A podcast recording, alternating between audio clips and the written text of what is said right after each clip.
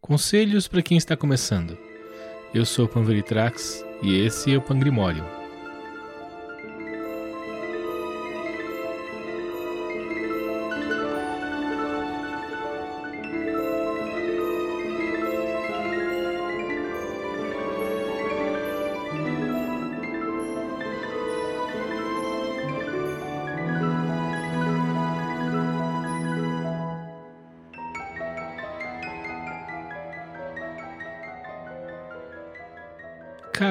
Muitas vezes as pessoas elas me perguntam como que elas fazem para começar a estudar magia ou por onde começam a estudar a tradição esotérica ocidental. Eu lembro de um amigo comentando isso, de que ele queria se alfabetizar em magia, se alfabetizar na tradição esotérica, e ele não sabia por onde começar. E na hora eu não soube dar uma resposta concisa para ele, mas eu fiquei pensando muito nisso, do que, que a pessoa precisa fazer no primeiro momento, para começar o estudo da magia de uma forma mais direcionada, de uma forma mais correta.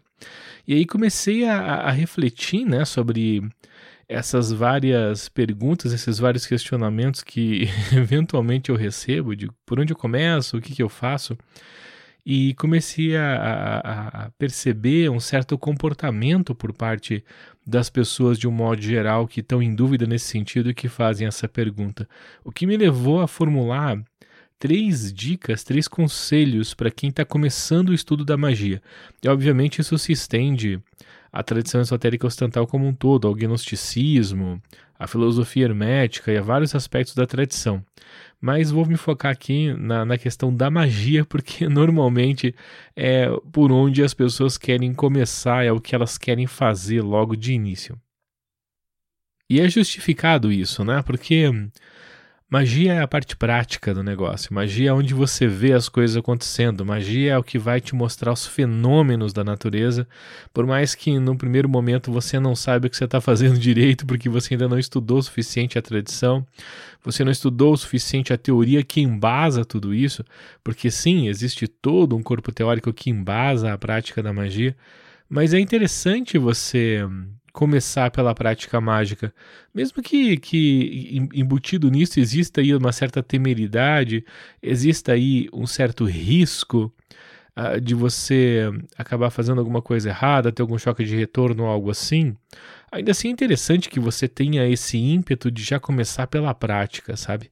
É só você não esconder uh, uh, do todo a necessidade, né, não esconder de si mesmo, né, a necessidade de que você vai ter que estudar a teoria e vai ter que entender as bases teóricas e filosóficas que fundamentam isso em algum momento. Mas não vejo nenhum problema em você começar direto pela prática, isso é inclusive interessante. Eu acho que vale a pena você começar a praticar o quanto antes. Mais interessante seria você conduzir o estudo teórico e prático em paralelo ali no começo. Mas começar a se jogar na prática de um de início assim, eu acho bacana, acho bacana. É muito dificilmente você vai ter resultados concretos, resultados fantásticos com essa abordagem, porque você vai estar tá meio que fazendo a coisa de forma empírica, sem saber direito o que está fazendo. Vai estar tá seguindo uma receita de bolo ali, esperando que a coisa dê certo, mas você não entende a série de variáveis que estão envolvidas no processo de fazer isso, fazer essa receita de bolo ter um resultado que seja eficaz.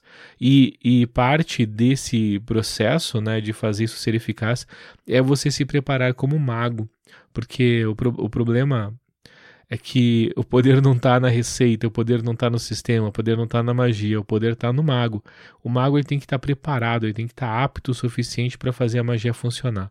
Ainda assim, algum resultado a gente sempre obtém, algum aprendizado a gente sempre obtém, e a própria prática, logo de imediato, te leva a, a, a você se incentivar na coisa, a você é, é, tomar gosto pela coisa, gerar uma inércia de movimento, gerar um autodeslumbramento em cima disso. Então eu acho bacana essa perspectiva de você começar querendo praticar logo de cara. Então eu vou te dar aqui algumas dicas, alguns conselhos que eu daria para todo mundo que vem e me pergunte como que eu faço para me alfabetizar em magia, como que eu faço para me alfabetizar na tradição esotérica, o que que eu faço para começar, tá? Então, seguem alguns conselhos genéricos que eu considero tão importantes que, para mim, eu encaro eles como regras. As três regras que todo iniciante em magia deve seguir. E se você não é um iniciante, se você já está nesse rolê há um ano, dois, três, se você já teve é, sucessos concretos e práticos com isso, ainda assim vale a pena você refletir nisso que eu vou te dizer aqui, porque eu acho isso muito basal, acho isso muito fundamental. E se você não, não trabalha esses três aspectos, eu acho que você está criando ali uma base é, frágil para a tua prática mágica a médio e longo prazo. Então vamos lá. Você quer estudar magia. Você quer se alfabetizar na tradição esotérica, no ocultismo. Você quer entrar nesse rolê. O que, que você faz? Primeiro conselho que eu te dou, primeira regra para quem está começando a estudar magia é invista em magia. É simples assim. Invista nisso. Magia é uma disciplina como qualquer outra. Magia independe de dom, magia independe de crença, magia é uma questão de técnica. É, de você, é a questão de você achar a técnica adequada, aplicar ela do jeito certo, com a disciplina, a dedicação né, mínimas para que aquilo funcione é um pouco empírico por um lado, mas é, existe ali uma parcela, entre aspas, científica de outro, já que a gente tem uma série de sistemas que têm se provado eficazes ao longo da história. Então, se muita gente praticou daquela forma, teve resultado, muito provavelmente você vai conseguir ter resultado também. Mas para isso, você precisa se dedicar, você precisa investir em magia. A essência desse conselho, invista em magia, é coloque o estudo e a prática da magia em alguma posição dentro da tua lista de prioridades, em uma posição de destaque. Porque magia é como qualquer outra disciplina, é como qualquer outra área de conhecimento que você quer aprender, que você quer dominar. Você precisa se dedicar a isso.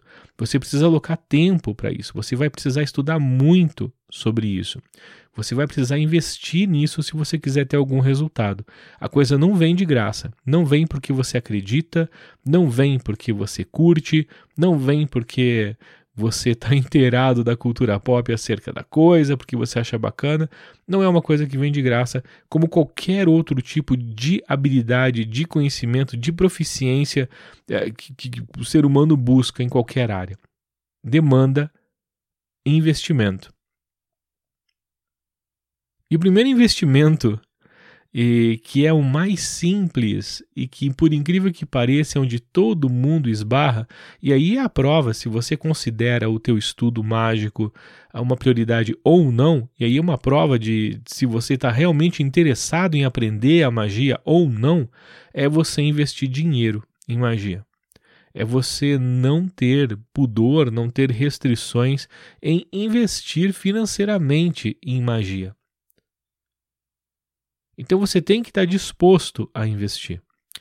Uh, o investimento mais óbvio é nos livros, porque você vai estudar eminentemente a partir dos livros, então você precisa adquirir os livros. E eu sei, eu sei, você vai dizer que, na porra, mas tem os PDFs que eu baixo da internet, que eu leio. Cara, na boa. Existe uma série de problemas nisso. Primeiro que a maioria dos PDFs que circulam pela internet, eles são de traduções duvidosas. A não ser que seja um scan de uma edição publicada por uma editora reconhecida, aquele PDF ele vai ter uma qualidade merda. Metade dos PDFs que eu tenho, e eu tenho muito aqui no meu HD, eles têm uma qualidade bem ruim. Bem ruim mesmo. Então vale a pena você investir num livro oficial que foi revisado, que foi retraduzido, ah, que foi é é, é, é, submetido ali a toda uma curadoria, a todo um processo de revisão por parte de uma editora, para que você tenha um mínimo de garantia de qualidade sobre aquele texto. Obviamente, isso não é garantia infalível, porque tem muito livro publicado aí que é uma merda, que tem uma tradução muito ruim publicado por editora grande, por editora famosa, e a tradução é péssima. Mas o fato de ter sido publicado por uma editora, de ter um editor, de ter um revisor, de ter todo o processo ali uh, padrão né, do editorial do livro, já te garante alguma qualidade, já te garante alguma relevância, porque uma editora não publicaria uma coisa que não fosse relevante, porque uma coisa que não é relevante não daria lucro para a editora. Então, o fato da editora estar tá se preocupando em lançar aquele texto é uma prova de que aquele texto tem um, algum valor. Tem que prestar atenção só se a editora que você está pegando não é uma editora direcionada para uma vertente específica. E a maioria é. Então, é, é um pouco de, de cuidado que você tem que ter. Mas eu estou falando aqui da tua postura, da tua atitude. Você tem que estar tá disposto a investir dinheiro em magia.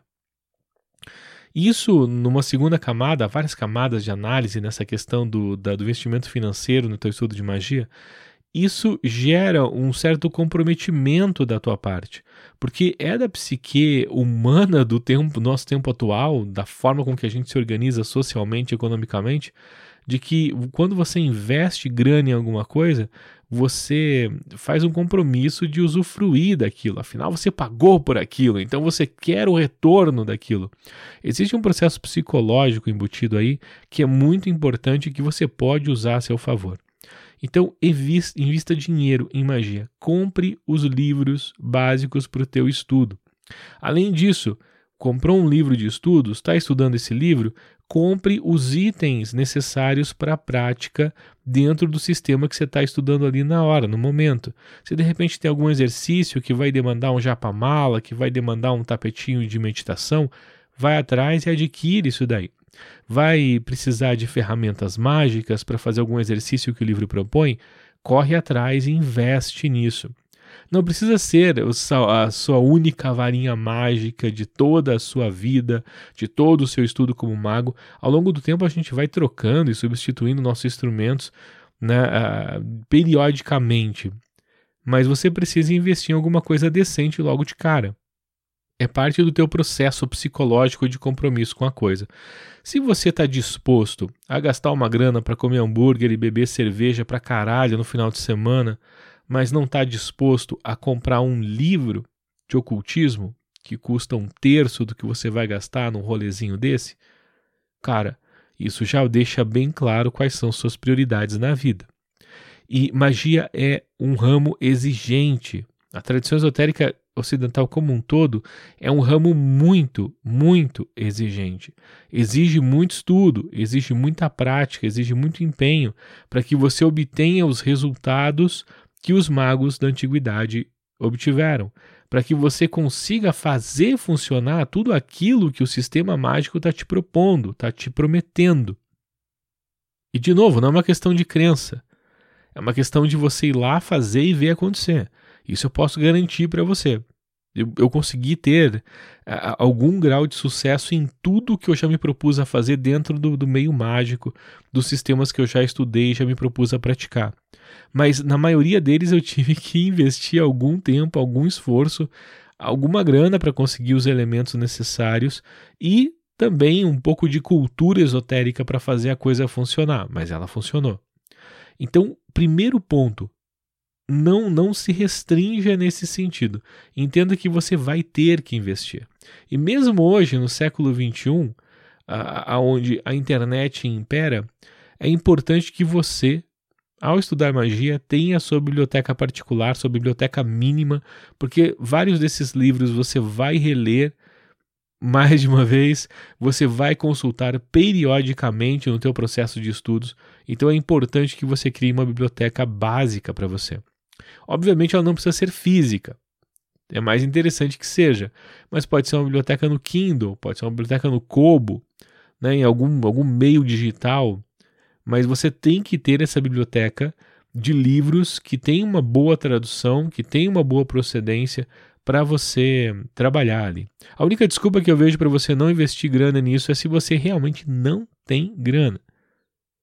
Agora, se você tem grana para você sair para curtir toda semana, velho, o sacrifício de um desses rolês para você investir em magia, eu acho que é o mínimo que qualquer mago sério precisa fazer. É uma prova para você mesmo, é uma prova de respeito para com a disciplina que você está se propondo a estudar, esse tipo de investimento, esse tipo de dedicação de prioridade. Então, a primeira coisa que tem que fazer está disposto a investir dinheiro e adquirir materiais sobre o assunto, principalmente livros sobre o assunto. Comece a comprar livros e comece a ler livros sobre magia. Você precisa fazer isso. E não vai pelo caminho fácil. Não vai pelos atalhos. A não ser que isso seja uma extrema necessidade e você realmente esteja realmente sem grana. Mas todas as pessoas que eu já vi chegando para mim e, e, e, perguntando por onde começar, e quando eu venho com essa ideia de que você precisa adquirir os livros, a, a, a, a, resposta imediata é: tá, beleza, você tem um PDF para me passar para eu dar uma olhada? Porra, velho, eu até tenho os PDFs, mas eu costumo não passá-los, porque, cara, você tem que correr atrás. Isso é parte da tua prova, do teu aprendizado como mago. Então você tem que estar disposto a investir. Tem que estar disposto a priorizar isso em algum grau na sua vida. Se você quer aprender uma outra língua, por exemplo, você vai estudar inglês, cara, você quer estudar inglês, beleza. E aí você vai baixando PDFzinhos sobre inglês na internet, vai baixando os aplicativos para aprender inglês aqui e ali.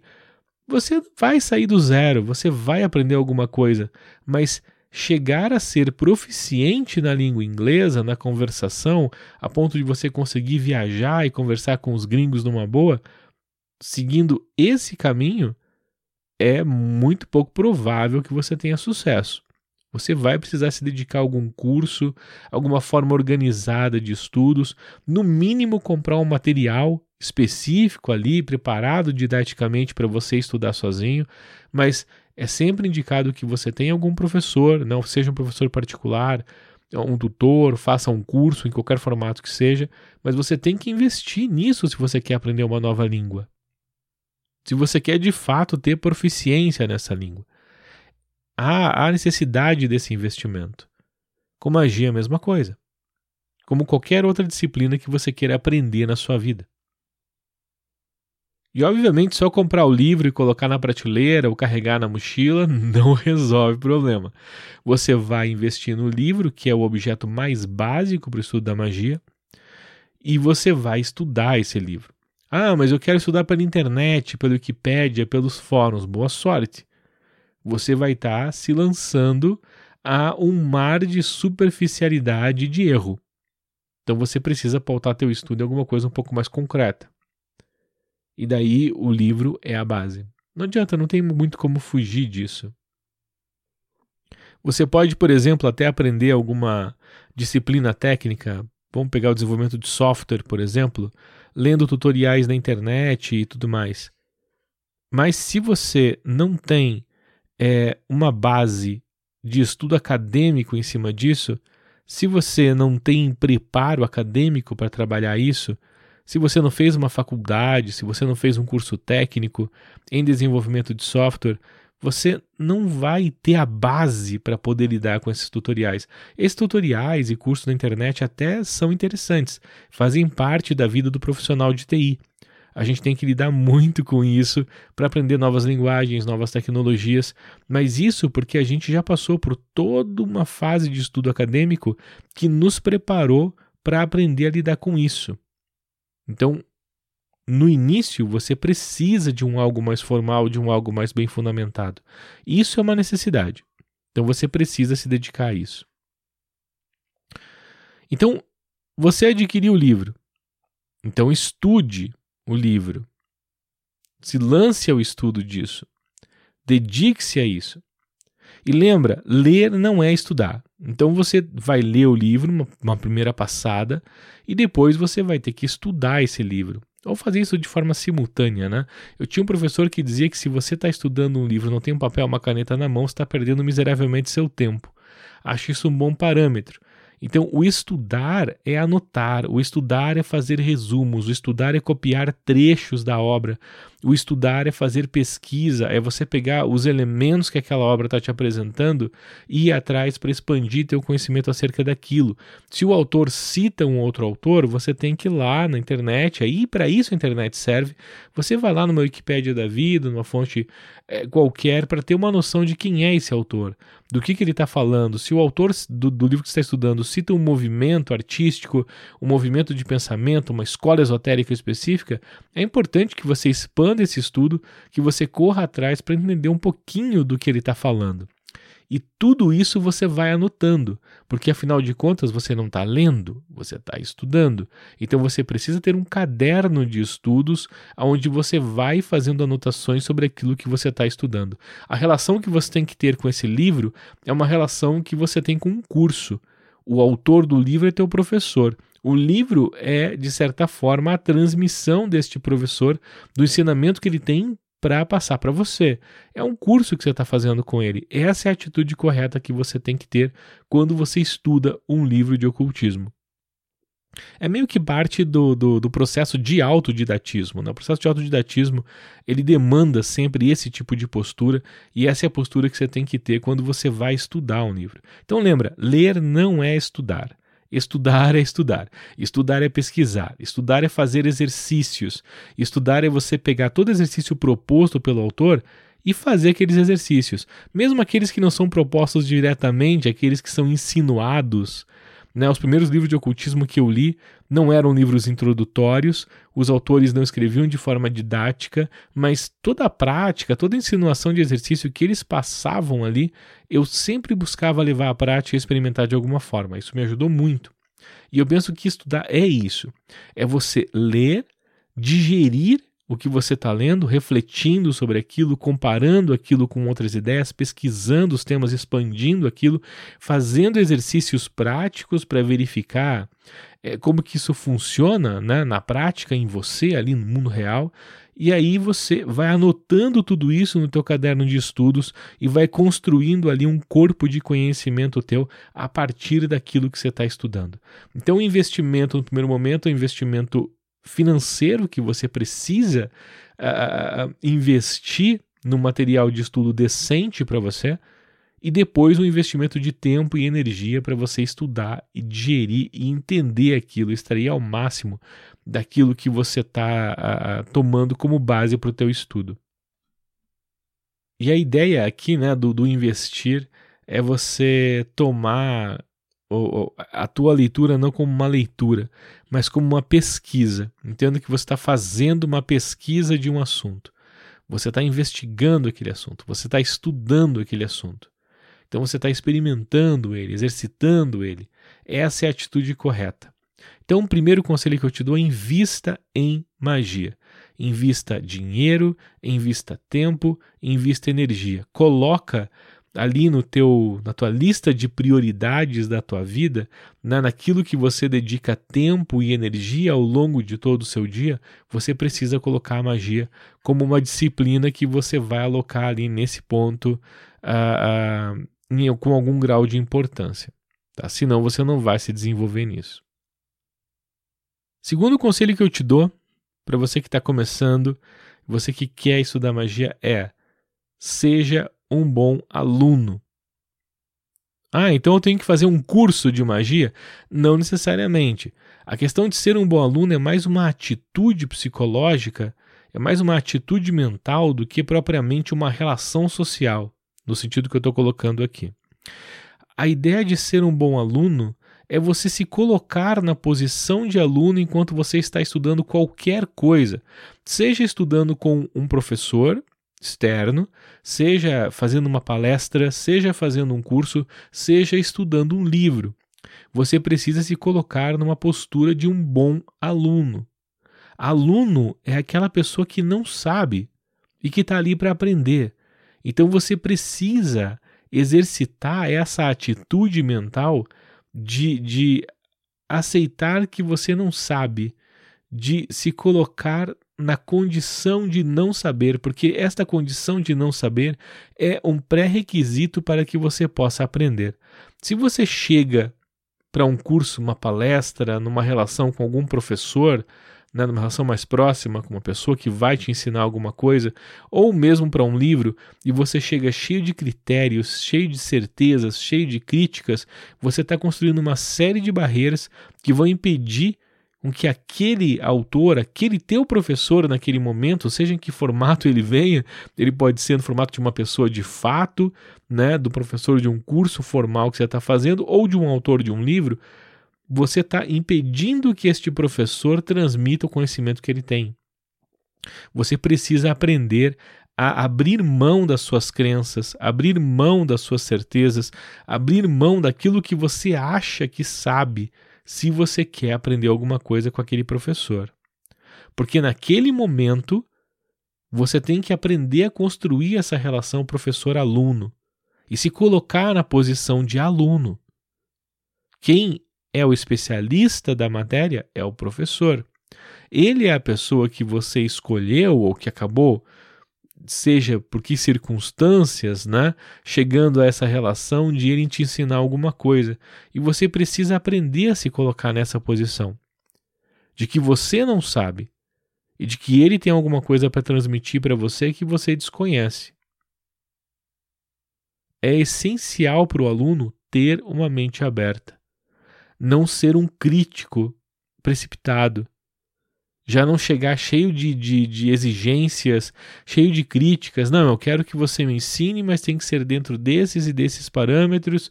Isso aqui eu não acredito, então eu já não vou trabalhar nisso. Você me pedir para fazer isso, não vou fazer. Se você vier com esse papinho de religião X ou Y, ou de, de, de linhagem X ou Y, eu já nem quero saber. Então, beleza, então você não tem o que aprender com aquele professor, porque você não é um bom aluno ao menos não na relação com aquele professor. Você não consegue ser um bom aluno.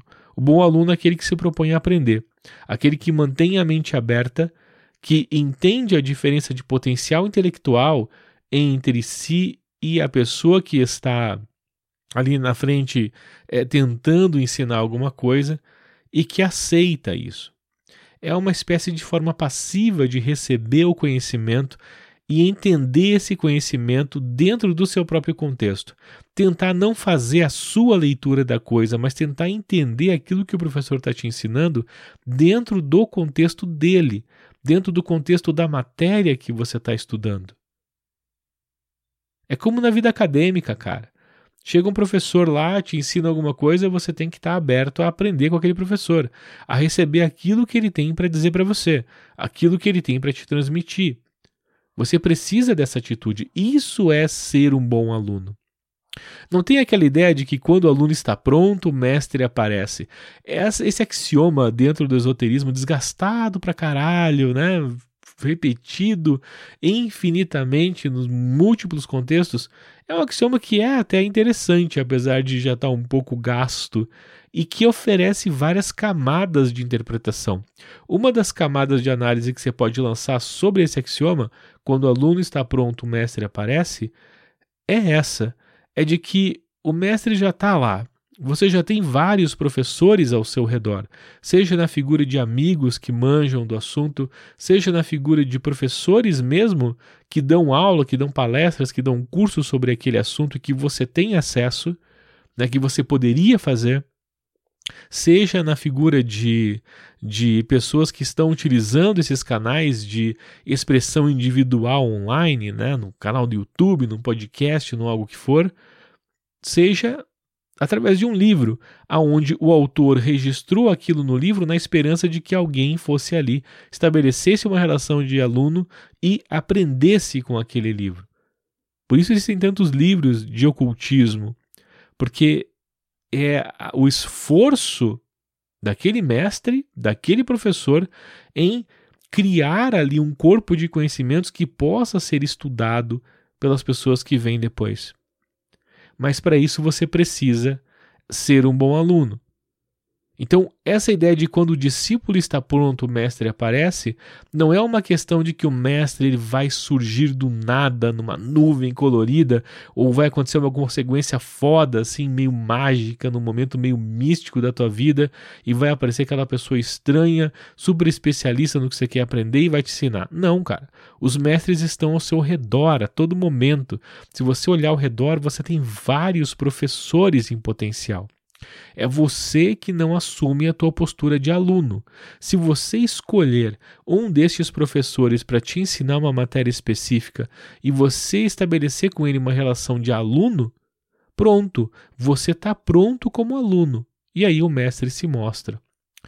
Então, Os mestres em potenciais já estão ali. É você que não está na postura de aluno. Essa ideia de quando o aluno está pronto, o mestre aparece, é porque quando você se coloca nesta posição de aluno, da pessoa que não sabe e tem a mente aberta para aprender com outro, aí aquele outro, na tua relação com ele, passa a assumir esta postura de professor, esta postura de mestre, e aí se cria essa relação de professor-aluno.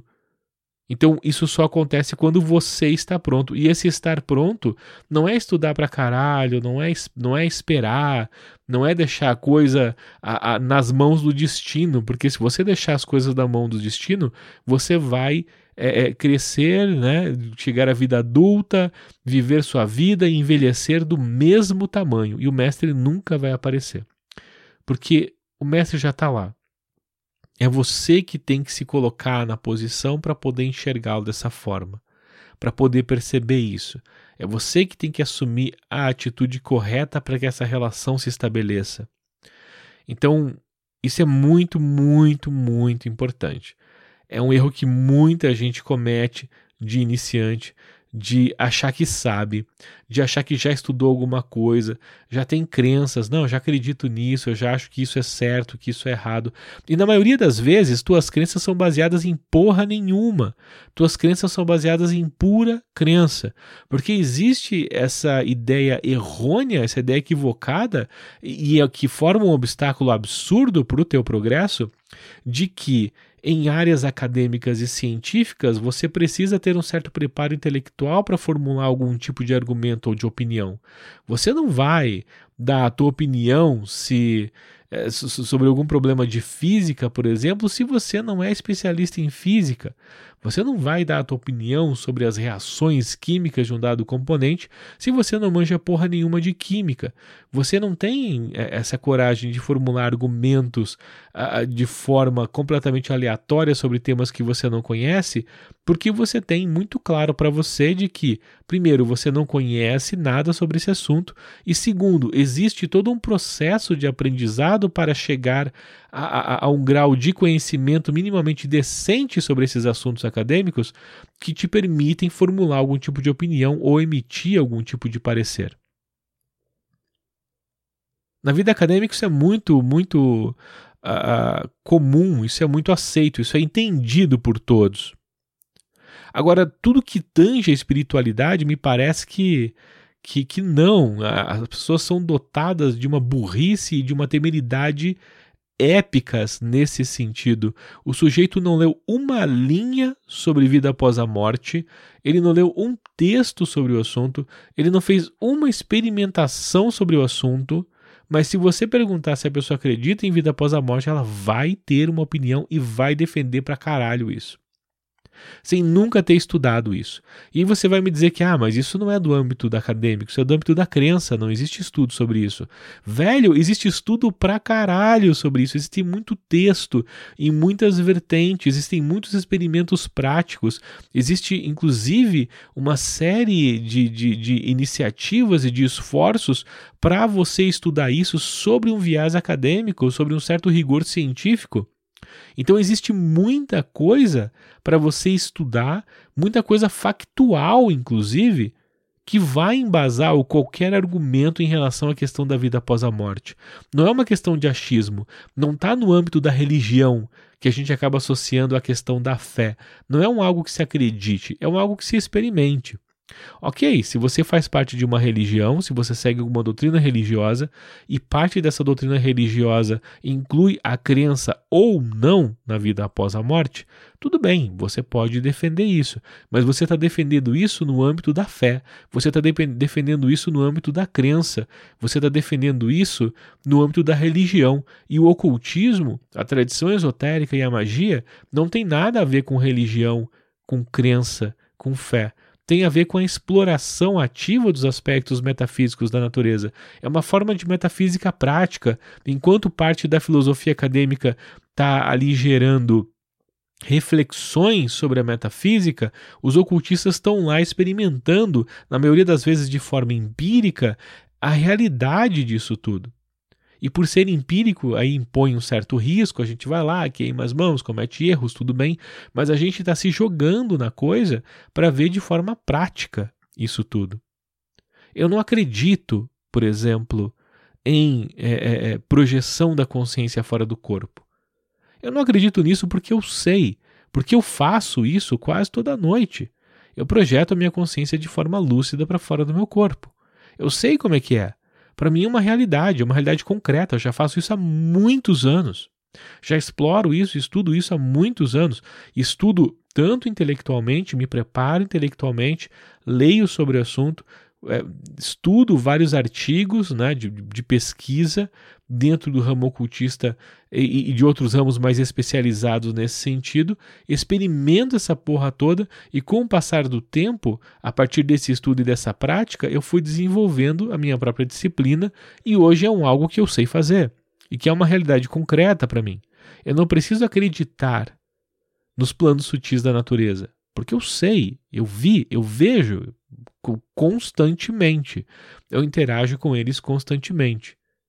Você entende? Eu estou colocando isso não como uma forma de me vangloriar, até porque isso é uma disciplina muito básica, muito simples, que eu vou tratar aqui nesse podcast sobre isso e você vai perceber que é uma coisa muito tranquila de se fazer.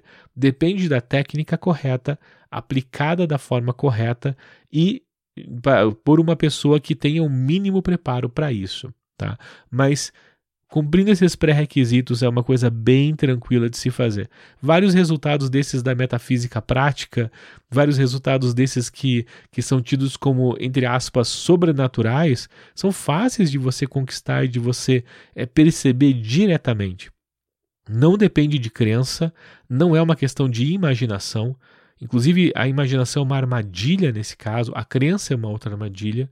Uh, tem aquelas armadilhas que a própria Aurora Dourada apontava né, para você é, criticar os seus resultados concretos.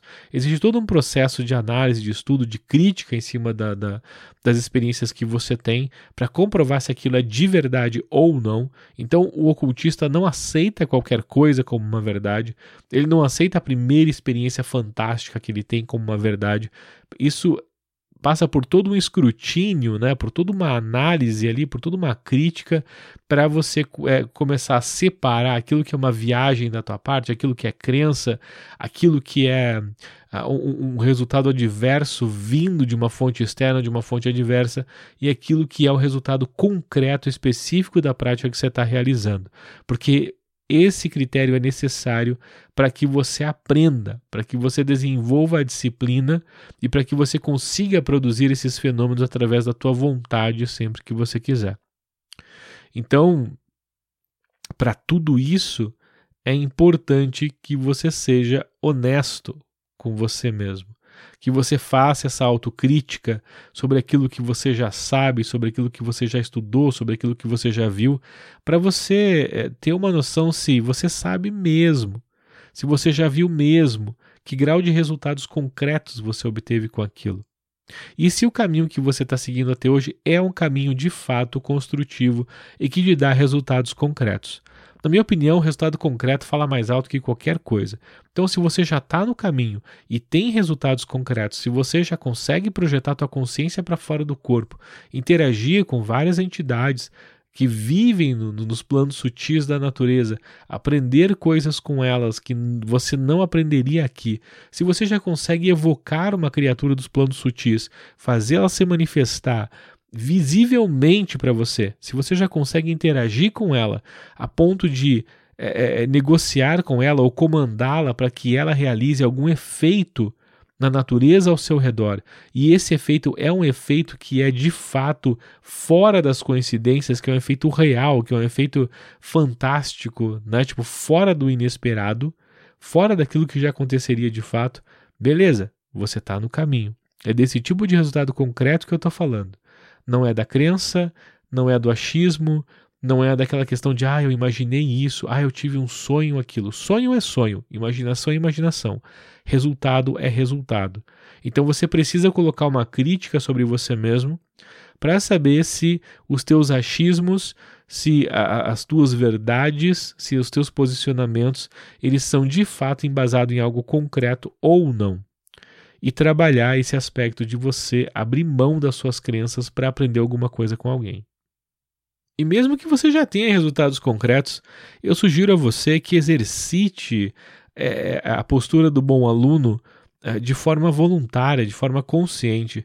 Eu busco fazer isso sempre que eu assisto uma palestra, que eu assisto um curso, que eu converso com alguém que eu considere que tem certa diferença de potencial de vivência esotérica, de, de potencial intelectual, às vezes, raramente, pessoas que eu percebo um potencial iniciático foda. Aconteceram várias vezes, poucas vezes na minha vida, mas já me deparei com pessoas de que é, ficou muito claro para mim que elas tinham graus iniciáticos muito mais elevados do que os meus. Então, esses são aqueles momentos que você baixa a orelha e ouve, mesmo que aquilo que você esteja ouvindo não se encaixe na tua vertente de um primeiro momento, no teu modelo conceitual no primeiro momento.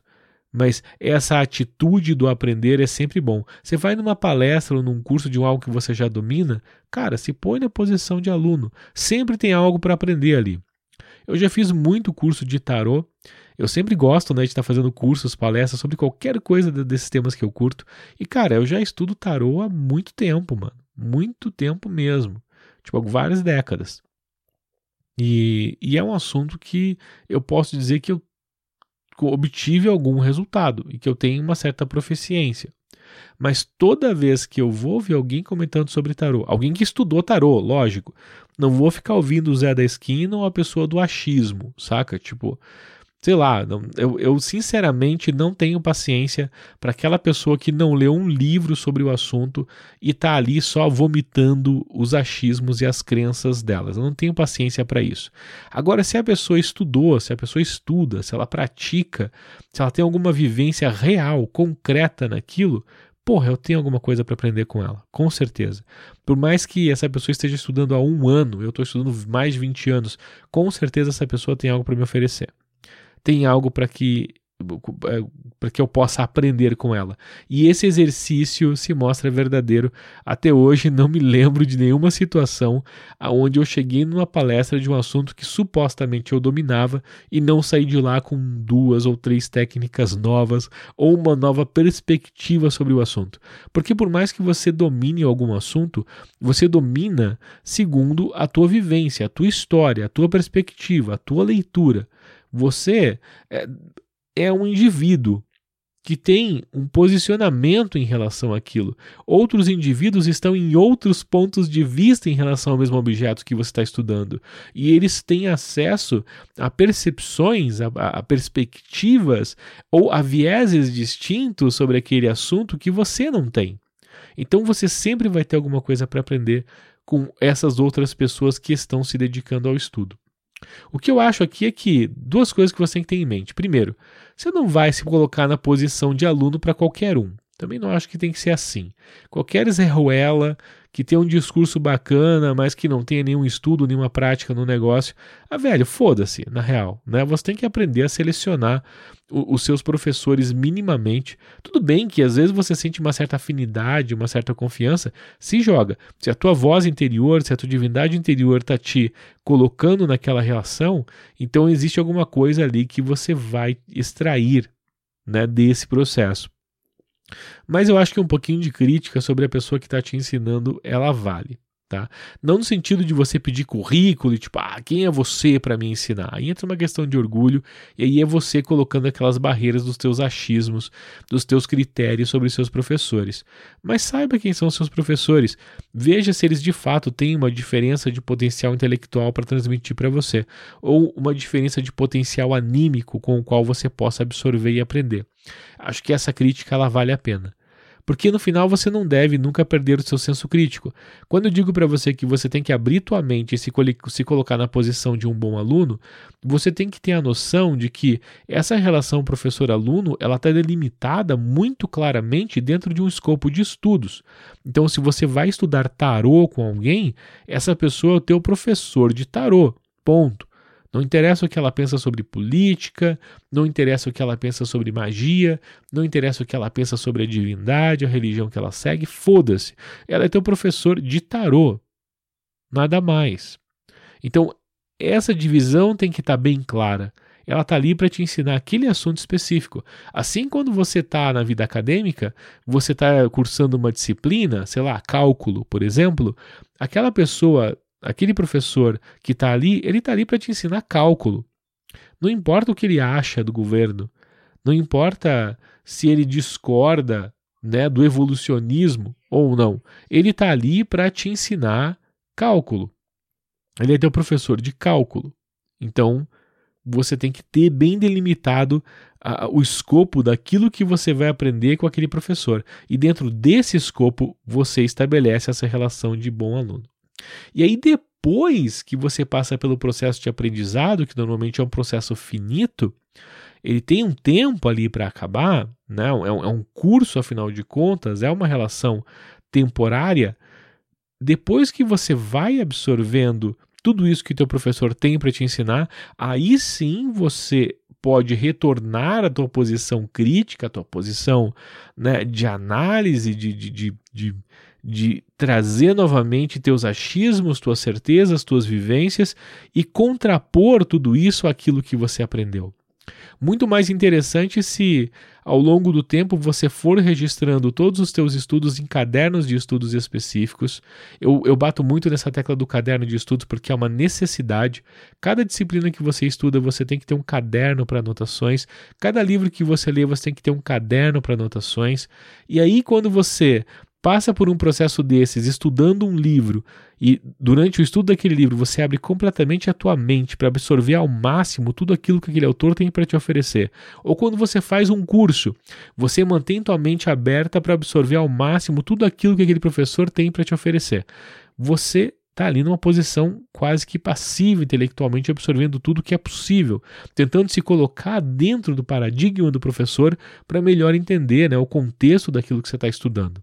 E aí depois você vai pegar todas essas anotações, os teus vários cadernos de estudo, você vai contrapor tudo isso e é a partir dessa contraposição, dessa análise de várias perspectivas, de vários estudos que você realizou, é que você vai construir a tua própria percepção da coisa. Você vai construir o teu próprio argumento, você vai construir o teu próprio modelo conceitual que diz respeito àquela aquela técnica, aquele sistema, aquele conhecimento específico que você está estudando.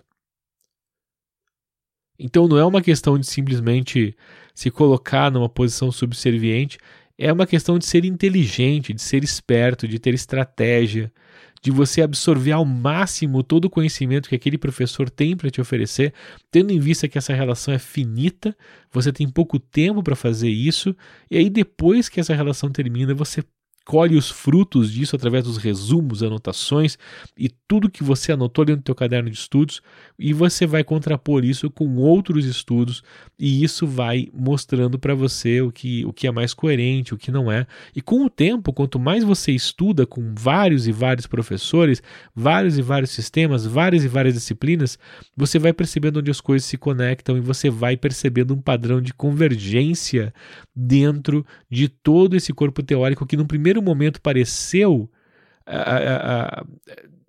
separado, pareceu distinto, pareceu às vezes até divergente, né, coisas isoladas, conhecimentos e estudos isolados, com o tempo você vai percebendo que existe toda uma convergência em cima disso, porque a tradição esotérica ocidental é um tudo único.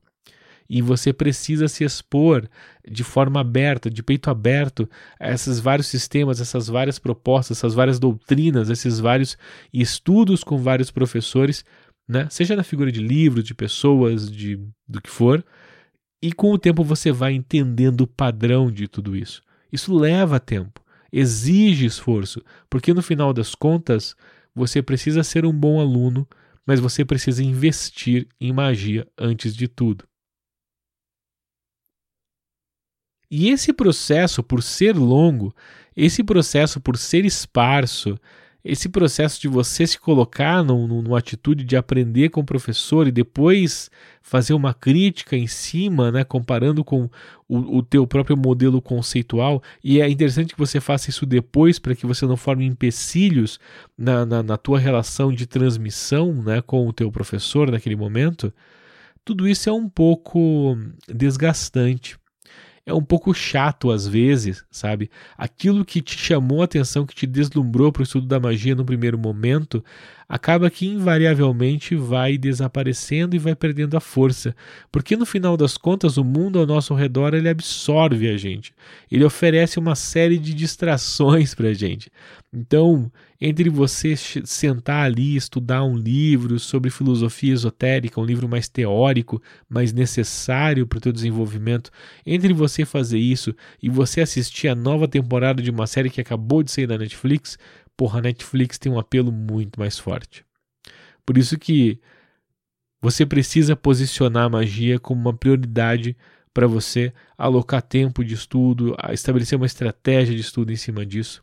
Mas muito além disso, você precisa achar uma maneira de se deslumbrar periodicamente no teu estudo da tradição, porque o mundo não vai te ajudar nisso, cara. O mundo não vai a, sociedade ao nosso redor considera tudo isso uma bobagem, uma questão de crença, algo pseudocientífico, algo que não faz sentido nenhum, viagem, teoria da conspiração, coisa do demônio, você vai ouvir tudo isso. E as pessoas não vão aceitar essas ideias porque elas são estranhas demais. O esoterismo sempre foi estranho demais. Não houve momento na história que ele fosse aceito como a, a, cultura pop ou como algo padrão. Ele sempre é esquisito. Sempre é um algo de borda. Alguns nichos, né, algum, alguns círculos sociais até que aceitam melhor do que outros. Adolescentes costumam ter uma mente mais aberta para isso. Uh, certos, certas subculturas sociais têm uma mente mais aberta para isso, né, os góticos, metaleiros. O pessoal já tem um pezinho ali no estudo ocultista.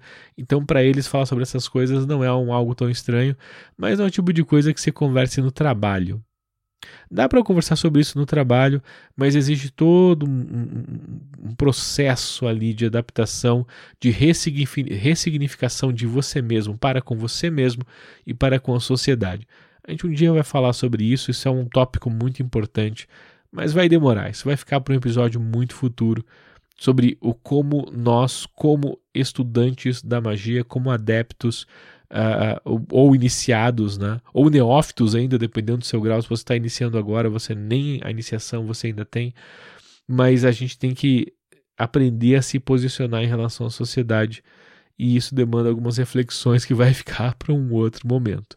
Por agora, entenda que o mundo não vai te ajudar. Teus pais vão achar estranho, teus amigos vão achar estranho o que está estudando e isso vai minando as tuas certezas, vai minando o teu tesão pela coisa. Então você precisa encontrar uh, elementos dentro dentro dos aspectos distrativos mesmo que na verdade te lembrem do porquê você curte estudar magia, por que você curte estudar o gnosticismo, por que você curte estudar o ocultismo. Você precisa desses elementos como elementos que renovem o teu entusiasmo, o teu deslumbramento pela coisa. E isso pode vir das formas mais variadas. Mas geralmente são, são coisas que te lembram de que o estudo da magia, o estudo do ocultismo, também são uh, fontes de prazer e fontes de diversão. Pessoal mais velho detesta quando eu coloco a coisa dessa forma, mas a magia tem que ser divertida. O estudo esotérico tem que ser divertido. O estudo esotérico tem que ser prazeroso. Isso é quase que uma necessidade, senão você abandona. Senão você larga em algum momento. E, e, muita gente entende isso como um, um, algo completamente equivocado, porque não entende de que diversão e seriedade e comprometimento podem caminhar juntos, de que o prazer ele pode caminhar junto. Conforme a gente for trabalhando os vários aspectos da tradição ao longo desse podcast, você vai perceber que prazer é uma necessidade. Prazer é o alimento da serpente. Se você não sente prazer, a tua serpente ela morre de fome. Não tem a cortar de serpente, não tem domar a serpente se você não aprende a, a estabelecer uma relação tranquila com prazer. Prazer é um direito do ser humano, prazer é uma necessidade do ser humano e você precisa aprender a obter prazer em tudo o que você faz. Tudo o que você faz tem que te dar prazer. Óbvio, isso é utópico, né? Algumas coisas a gente faz por pura obrigação, foda-se, né? Às vezes você não gosta do seu trabalho, mas tem que fazer porque precisa dar grana para viver, normal. Eu estou colocando isso no sentido utópico, mas o ideal é que você tirasse prazer de tudo. E a tradição esotérica, no teu estudo, né, na tua prática, precisa te dar prazer. Precisa fazer com que você sinta aquela sensação tranquila, gostosa de estar se divertindo, de estar curtindo aquilo que você está fazendo.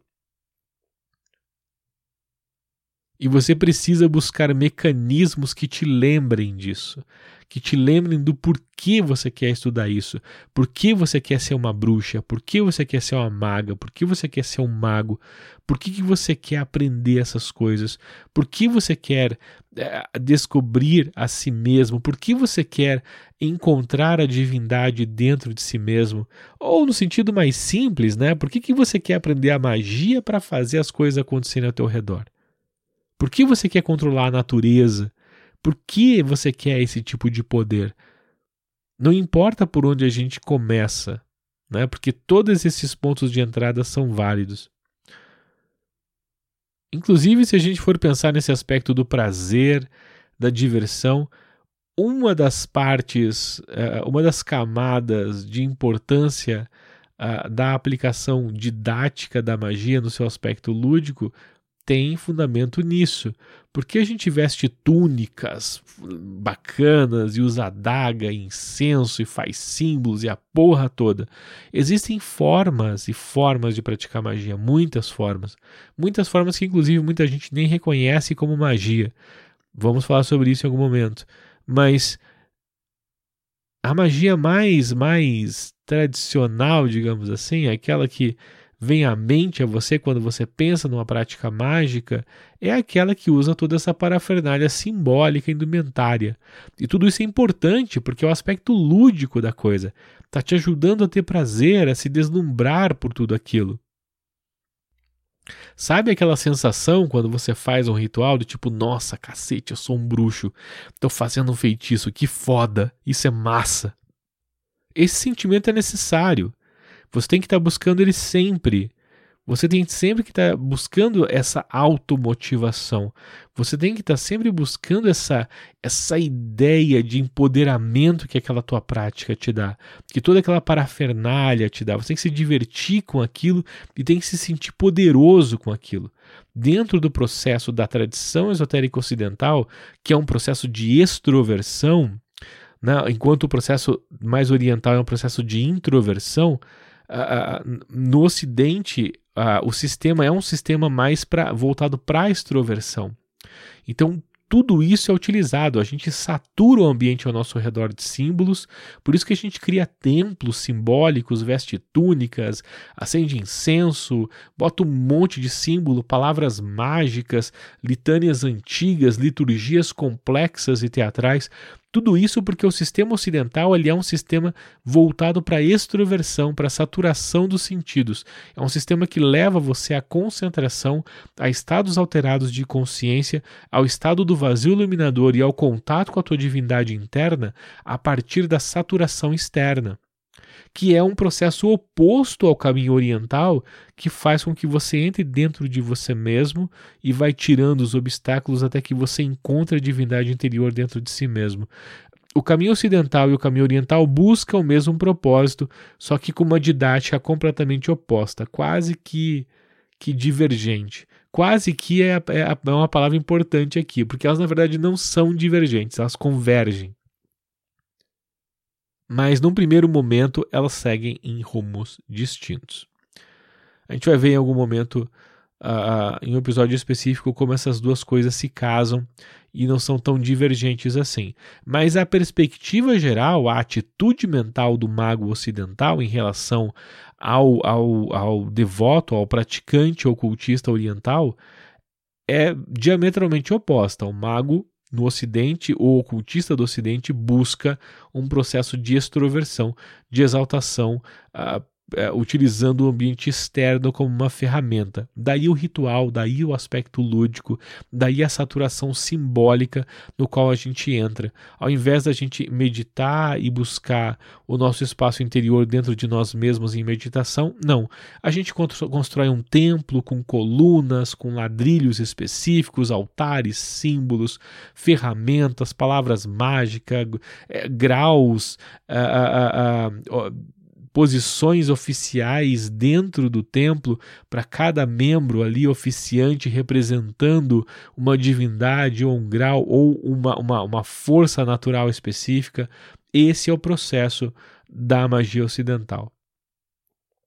E tudo isso além de muitas outras camadas de didática que ao longo do podcast a gente vai desvencilhando todas elas, do porquê desse simbolismo, do porquê desse processo de extroversão, no primeiro momento, por agora, eu levanto esse aspecto da diversão, do prazer, do lúdico, que é uma parte inerente do ritual mágico. Então, nesse processo de você se automotivar, nesse processo de você é, buscar estar tá sempre a, a, entusiasmado com a tua prática mágica, deslumbrado com a tua prática mágica, com vontade de fazer a coisa, com vontade de fazer aqueles exercícios, de terminar o estudo daquele texto, você precisa achar as suas próprias formas de fazer. Às vezes, esses aspectos lúdicos são suficientes, mas você pode usar uma série de outros artifícios. Você pode identificar naquilo que você consome no teu dia a dia, a partir da ficção, a partir da literatura, a partir da, do cinema, a, da, das muitas artes, dos quadrinhos, a, filmes, séries, tudo isso, você pode acabar identificando em toda essa produção ficcional que você consome dia a dia, seja pela internet, pela TV, né, pelos livros, pelos quadrinhos, pelos games mesmo, você pode identificar ali algum game específico, algum filme específico, alguma literatura, algum livro específico que te coloquem no clima para praticar magia. É importante que você identifique esses mecanismos que te estimulam, essas, essas peças, essas obras né, de mídia que na verdade contêm inseridas ali certos gatilhos que disparam dentro de você a vontade de você continuar o teu trabalho dentro da tradição esotérica. Isso às vezes é muito óbvio, está conectado àquilo que chamou a nossa atenção no primeiro momento para o estudo da magia, como, sei lá, por exemplo, eu já vi pessoas que, que leram Harry Potter a partir do Harry Potter, descobriram que existia magia real e se empolgaram com a prática da magia real. Então, nesse caso, uma releitura de Harry Potter pode lembrar você daquele deslumbramento inicial que você teve com a magia real e fazer com que você mantenha essa vontade de continuar estudando magia real. De repente você leu uma história em quadrinhos, Hellblazer, por exemplo, muita gente usa Hellblazer como inspiração.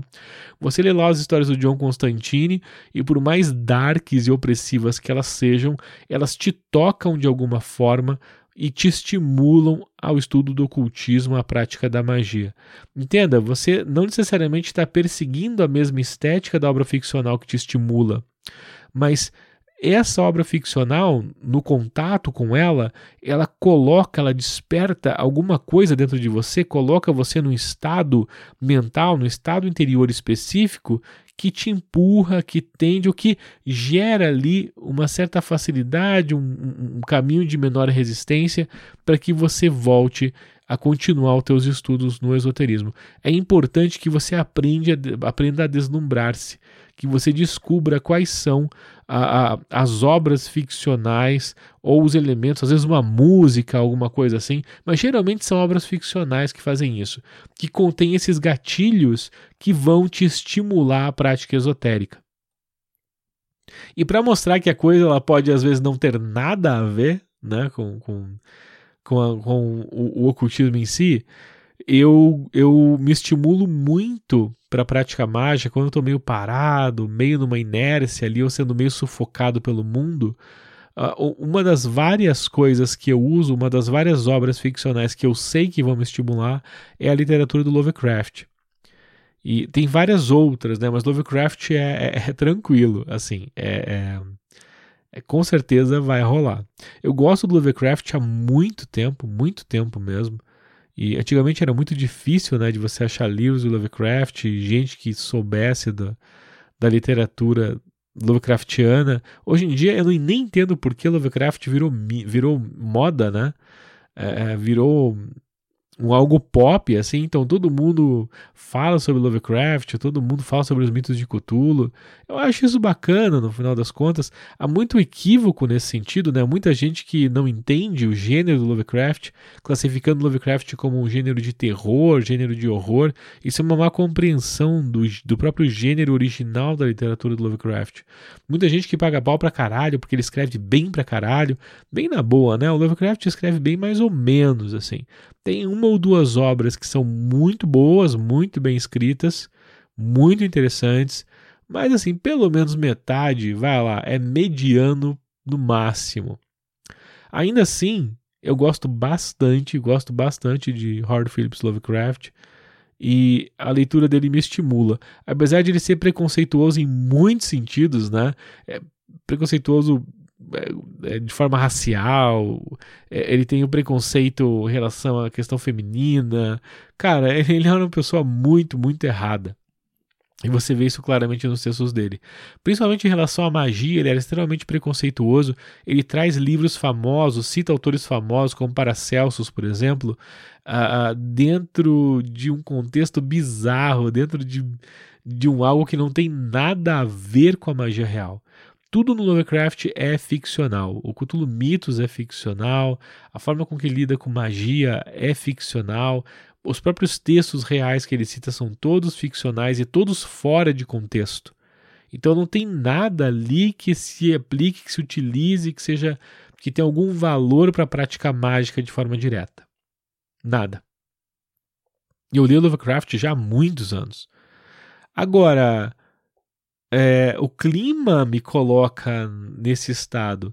Ler um conto, ler uma história do Lovecraft desperta alguma coisa em mim. É aquela ideia do weird, né? Que é de fato o gênero literário Lovecraftiano. A, a, ideia do weird que mexe com você e que toca em aspectos ocultos da natureza, que lidam com aquele paradoxo né, dos deuses que vivem no espaço tridimensional, mas não são tridimensionais, que brinca com essa ideia do, do oculto, do impossível e no universo completamente ficcional, né, onde Deus não existe, onde, onde as instituições místicas religiosas como nós conhecemos não existe, é, é, é um fato né, que não existe uh, Deus e, e as, as ordens como nós a conhecemos no mundo de Lovecraft. Ele substitui tudo isso por uma mitologia própria, por um conceito próprio, criando um mundo completamente ficcional nesse sentido. Um mundo que tende ao niilismo, um mundo que tende à, à opressão. E, e, é interessante que todo esse processo, que deveria ser um processo meio depressivo, mas pelo contato que ele faz com o sobrenatural, de uma forma completamente diferente, né? Já que é uma das primeiras obras de weird fiction, então é uma parada que é muito voltada ali para o diálogo com a ficção científica e com outros ramos que não o horror, é, o terror mais propriamente dito tudo isso gera um clima, gera um ambiente de estranhamento que não sei explicar por que me estimula. Me coloca num estado psicológico que me deixa inclinado, que me dá vontade, que me lembra de voltar e retomar meus estudos das disciplinas uh, herméticas esotéricas que eu estava estudando antes. Então, Lovecraft não tem valor esotérico nenhum. É uma obra puramente ficcional, tem tanto valor para a prática ocultista quanto Crepúsculo, quanto Harry Potter. Harry Potter também tem muito mais, na verdade. Mas ainda assim é uma obra muito inspiradora pelo tipo de sentimento que ela gera dentro de você. E é disso que eu estou falando. Esse estado mental e emocional que você que você fica depois de você consumir uma obra como essa, isso é um algo que facilita, que te estimula, que te deixa propenso a estudar o ocultismo e a magia. Então veja, a obra ficcional que vai conter ali os gatilhos que vão te empurrar para o estudo esotérico não necessariamente tem que ter a ver com o esoterismo de um modo geral. Pode ser uma paródia do ocultismo real, como é a literatura do Lovecraft. ainda assim, a tua relação com aquela obra pode gerar em você um estado psicológico que te estimule. Você tem que buscar isso, você tem que buscar essas obras que geram esse tipo de gatilho positivo em você, para você continuar se deslumbrando, porque o mundo ao teu redor vai te esmagar, vai fazer você esquecer e vai ser um obstáculo enorme motivacional para você continuar nos teus estudos.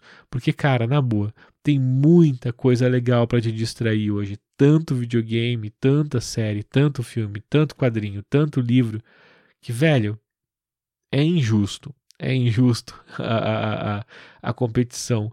Até porque você vai ter que estudar por algum tempo a prática mágica a, a ponto de ter algum resultado concreto assim que seja realmente surpreendente.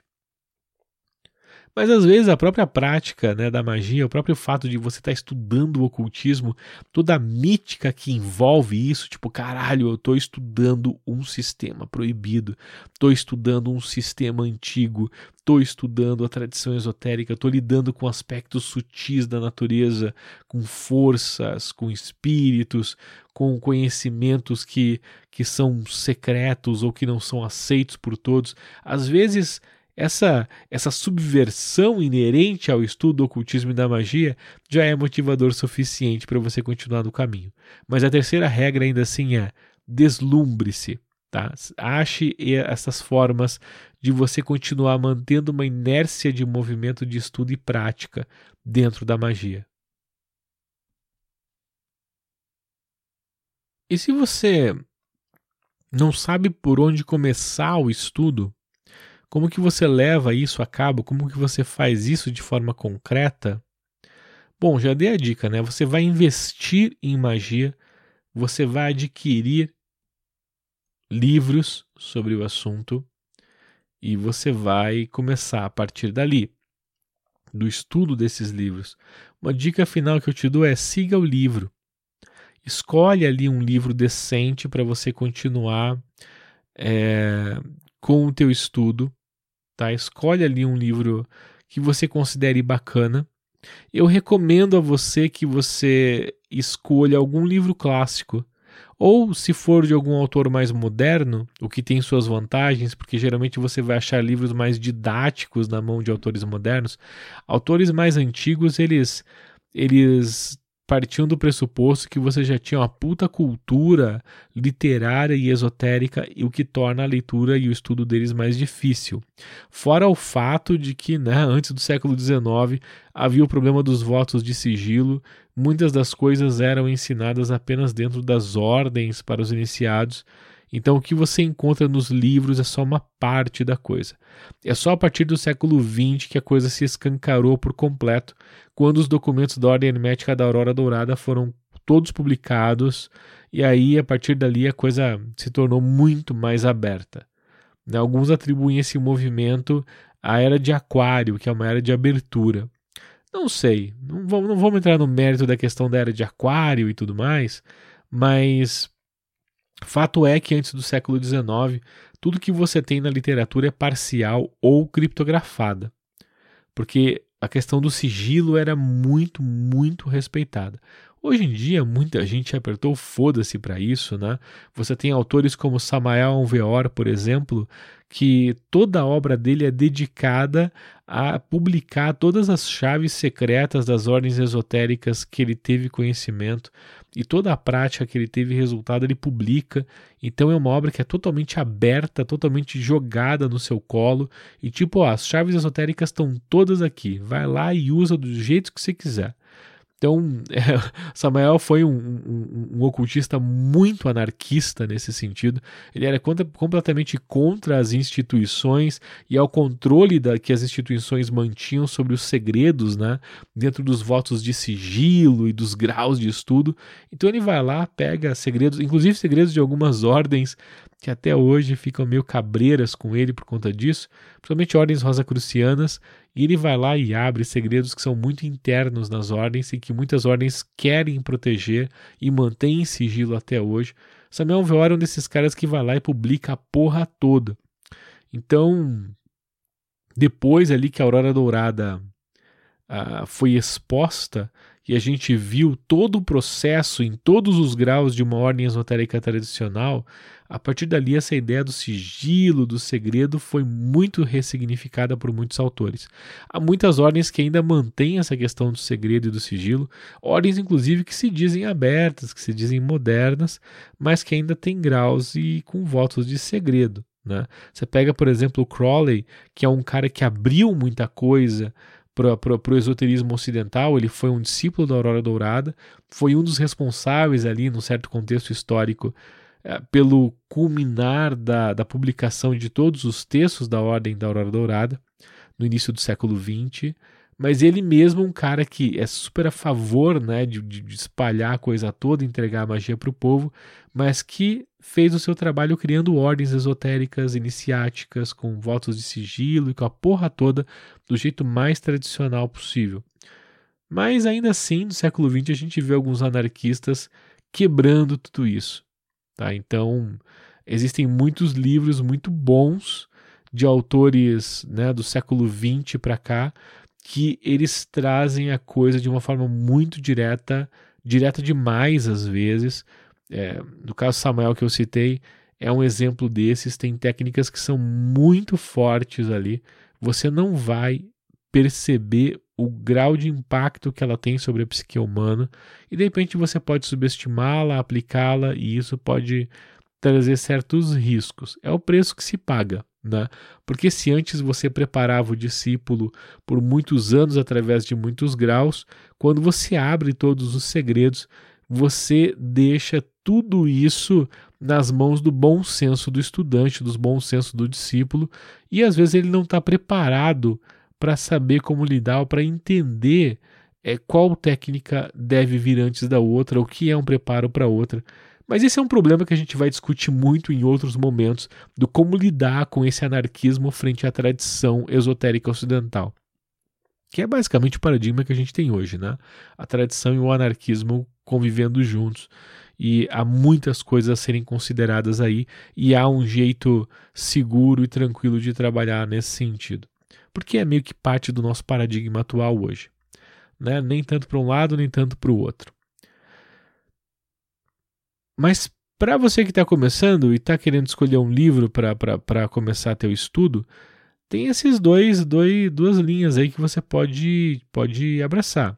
Primeiro, pegar um autor clássico e estudar esse autor clássico. Um autor mais antigo, consagrado, é sempre o mais indicado, na verdade. No final das contas, cara, um autor clássico, ele já está aí rodando há muito tempo. Muita gente já estudou, muita gente já criticou, muita gente já obteve resultados em cima da, da, daqueles textos, muitas ordens, muitos sistemas surgiram a partir desses textos. Então não é à toa que eles são textos clássicos, não é à toa que, que são autores que estão aí há alguns séculos e até hoje são recomendados e exaltados por muita gente. Sabe, autores como Eliphas Levi, como Papus, como Cornelius Agripa, é, Paracelsus, uh, Rude, alguns mais indicados que outros, né? Eu acho que o Papus é bem mais didático, de autor antigo, né? O Eliphas Levi é um pouco intrincado, mas eu acho muito boa a literatura dele. Já textos como, sei lá, Paracelsus, é difícil separar o que é magia e o que é medicina dali. Os livros de medicina dele, Ópera para Mirum e essas coisas, contêm bastante coisa interessante sobre magia, mas ainda assim é chato pra caralho, porque não é um livro específico sobre magia, então vai demandar ali muita paciência. Ainda assim é bem interessante, mas eu acho que para um segundo momento. Pega os mais tradicionais, os mais clássicos ali e estuda, porque o autor clássico é sempre o parâmetro. A, a, a, os textos clássicos de magia sempre vão ser o parâmetro para a gente porque até hoje eles estão aí há alguns séculos e não foram contestados ainda. E todo o estudo, mesmo os estudos mais vanguardistas, quando a gente retorna esses textos clássicos, eles só vêm comprovar o que os textos clássicos já estão colocando. Né? Os estudos novos só vêm trazer técnicas um pouco mais adaptadas ao nosso tempo. Mas a teoria e a base está toda lá. Agora, uma outra alternativa que eu considero bem inteligente também é você pegar algum autor mais moderno, porque estes é, tendem a ser mais didáticos, tendem a ser mais acessíveis na sua linguagem. Inclusive, muitos textos bons contemporâneos são escritos de forma didática mesmo, a te dar uma visão introdutória, sim, mas completa de um sistema mágico, de um recorte dentro da tradição esotérica ocidental. Então, se você pega um livro desses mais didático, você termina ele com um bom grau de entendimento teórico filosófico e um bom grau de treinamento prático. Então, tem vários autores nesse sentido. Eu vou fazer um episódio sugerindo esses autores, falando um pouco mais sobre isso. Vou dar umas dicas de livros que eu considero uh, uh, recomendáveis assim de início, mas vai ficar para o próximo episódio isso, tá? Aqui é só para dar essa ideia de que você deveria, inteligente da sua parte, escolher um livro com cuidado, escolher assim um autor que seja recomendado, que seja reconhecido na, pela comunidade mágica, a comunidade mágica que está praticando, tá? Não a molecada do Facebook, das redes sociais, e estudar esse livro.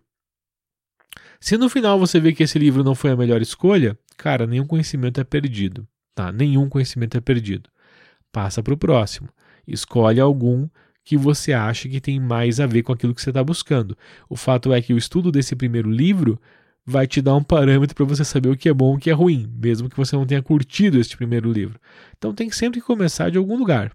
Tá? Então escolhe um livro desses, de preferência um autor clássico ou um autor recomendado e estuda. E lembra, estuda, né? não leia o livro, estude o livro, faça os exercícios e faça anotações. Dentro da magia, dentro do ocultismo, nós somos todos pesquisadores. Todos nós temos nossos cadernos de estudo, todos nós temos as nossas anotações e várias produções distintas que geram vários tipos de cadernos de estudos distintos, alguns com nomes muito pomposos, né? Você tem um diário mágico, por exemplo, que é um tipo de caderno para uma finalidade específica. Você tem, né, que são os relatórios de práticas. Você tem teu grimório, que na verdade são anotações de exercícios que você vai fazer para levar para a prática, para levar para o ritual. É tipo um, um caderno de de exercícios de práticas mesmo, tem diário de sonhos, tem diário pessoal, tem uma série de coisas. Existem vários livros que um mago deve manter. Na minha opinião, se você esquecer essa porra toda de diário mágico, de grimório, dessa merda toda, porque tem muita falcatruagem aí, muita falcatruagem. Tem uma galera que paga um pau do caralho para a construção do diário mágico, o que eu acho uma coisa quase que inútil, salvo alguns contextos. Existem alguns momentos e alguns contextos onde você manter um diário mágico dentro de alguns rigores que muita gente propõe pode ser interessante, mas são em contextos específicos. Às vezes, numa operação mágica específica, você, é interessante que você faça. É, se você vai participar de uma ordem, é, organizada que tem a, a, a, manutenção do diário mágico como pré-requisito, aí não tem conversa, né? Aí você vai lá e mantém porque é uma regra da ordem, é simples assim. Se a ordem existe diário mágico, você faz, é uma regra. É uma regra da ordem, você quer participar do clubinho, então você vai lá e realiza isso. Mas de modo geral, você que é mais independente, eu posso dizer para você que existem certas aplicações do diário mágico, existem certas aplicações do, do Grimório são coisas diferentes, né? O Diário Mágico é uma coisa, o Grimório é outra, o Livro das Sombras é uma outra coisa diferente, o Livro Espelho é uma outra coisa diferente, o Livro dos Sonhos é uma outra coisa diferente, teu diário pessoal é uma outra coisa diferente, e são todos todas as anotações, todas as agendas que podem ser feitas de forma simples, algumas podem até convergir se você quiser, mas no final das contas você tem que ter sempre a, a percepção prática do para que, que você está fazendo aquilo. Não cai na falcatrua da ideia de criar diário mágico ultra detalhista para deixar para prosperidade.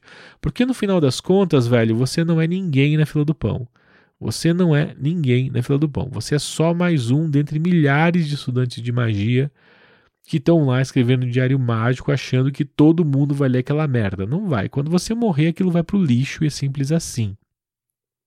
Se você se tornar um mago relevante, se você se tornar um mago que, que, né, que mereça ser lido, aí você vai ter né, o mínimo de bom senso e o mínimo de culhão de sentar na frente do computador, abrir um Word e escrever um livro.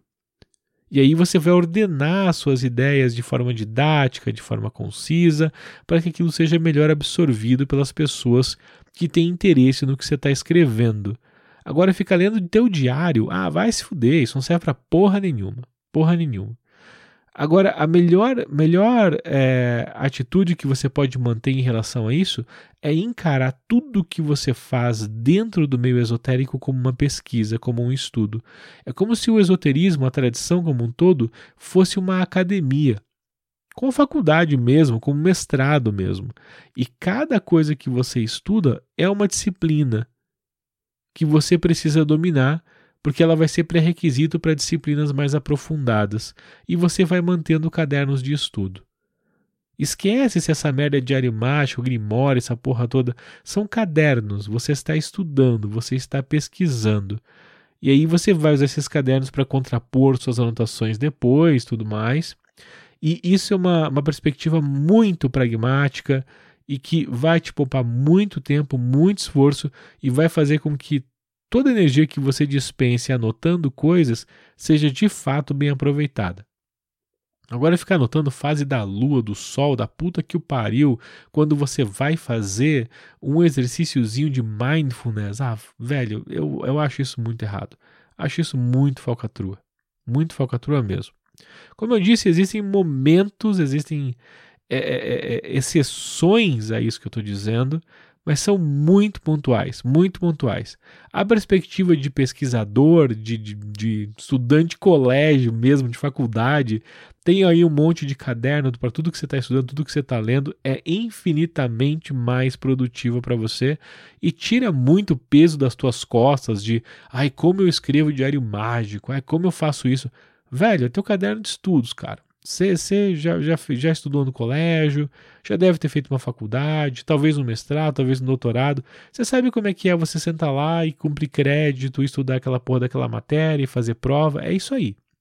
Essa é a dinâmica. Só que agora utilizada para uma coisa que você curte e que você sabe para que serve, né? Diferente do que você estudou no segundo grau e em boa parte da sua faculdade, que você estava lá só para cumprir, cumprir crédito naquela disciplina sabendo que você nunca ia usar aquilo para porra nenhuma. Então anote, tá? Isso é muito importante. Faça as tuas anotações. Escolhe um livro bacana, um livro com um autor consagrado, estude esse negócio. O autor é seu professor, o livro é o teu livro texto.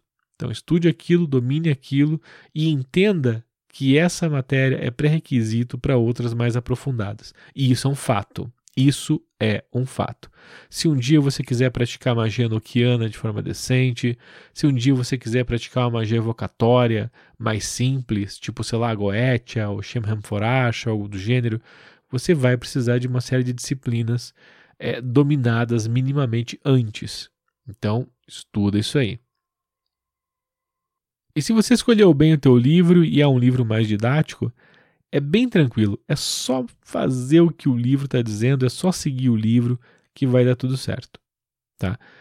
Não confie nas redes sociais, não confie é, é, é, é no que a galera de redes sociais está dizendo. Redes sociais são muito legais para você socializar, para não se sentir sozinho no mundo.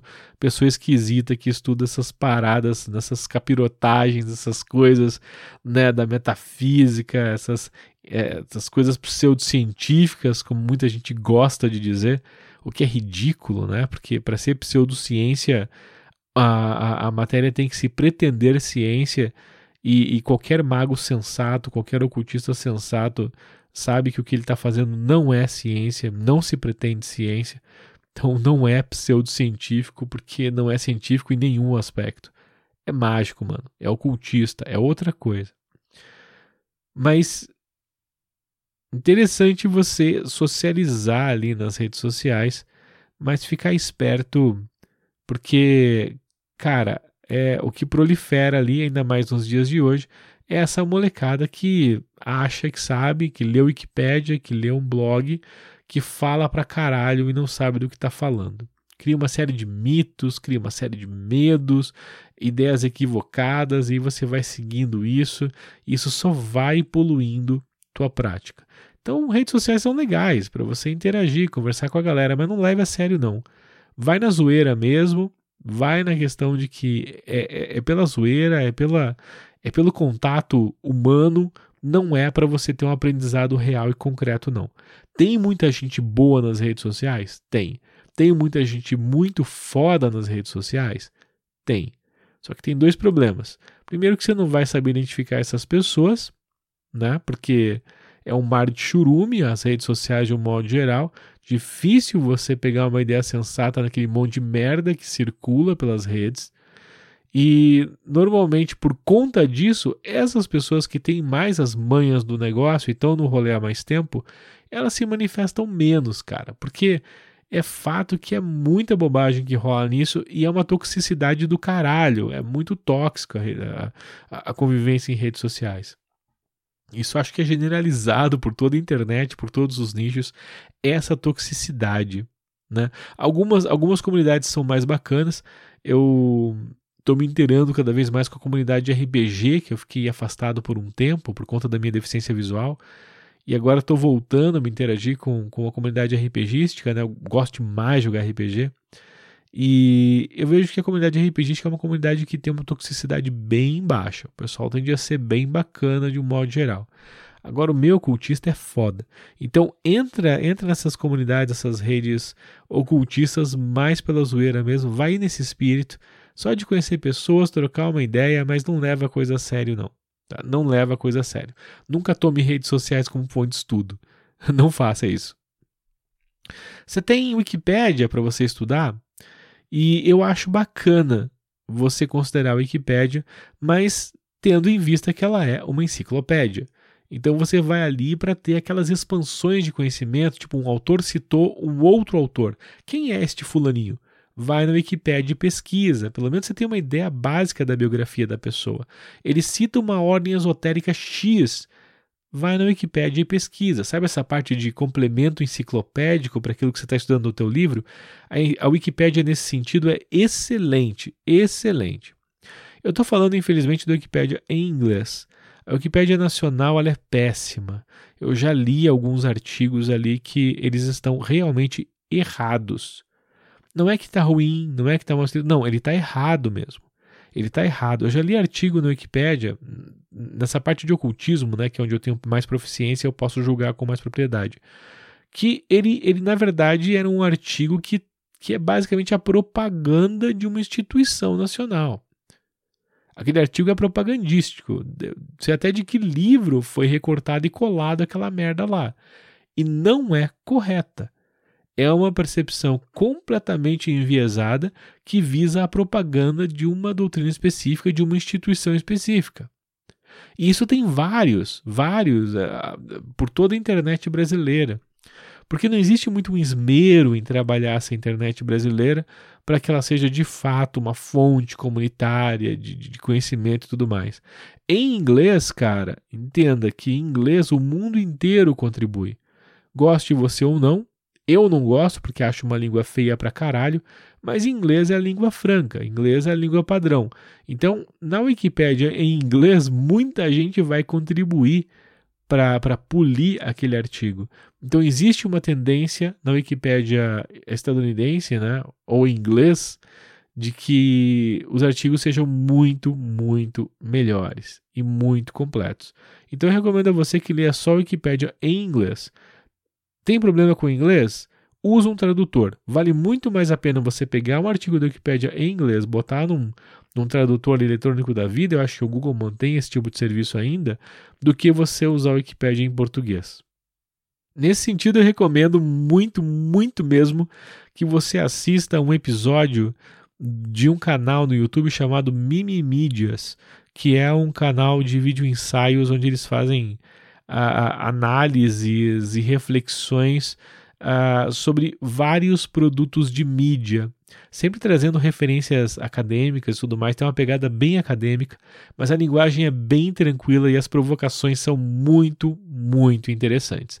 E eu recomendo você que busque no Mimimídias um episódio que, se eu não me engano, eu, é, se não for isso, exatamente isso, é algo muito parecido com isso, que é, é intitulado Você deveria confiar mais na Wikipédia.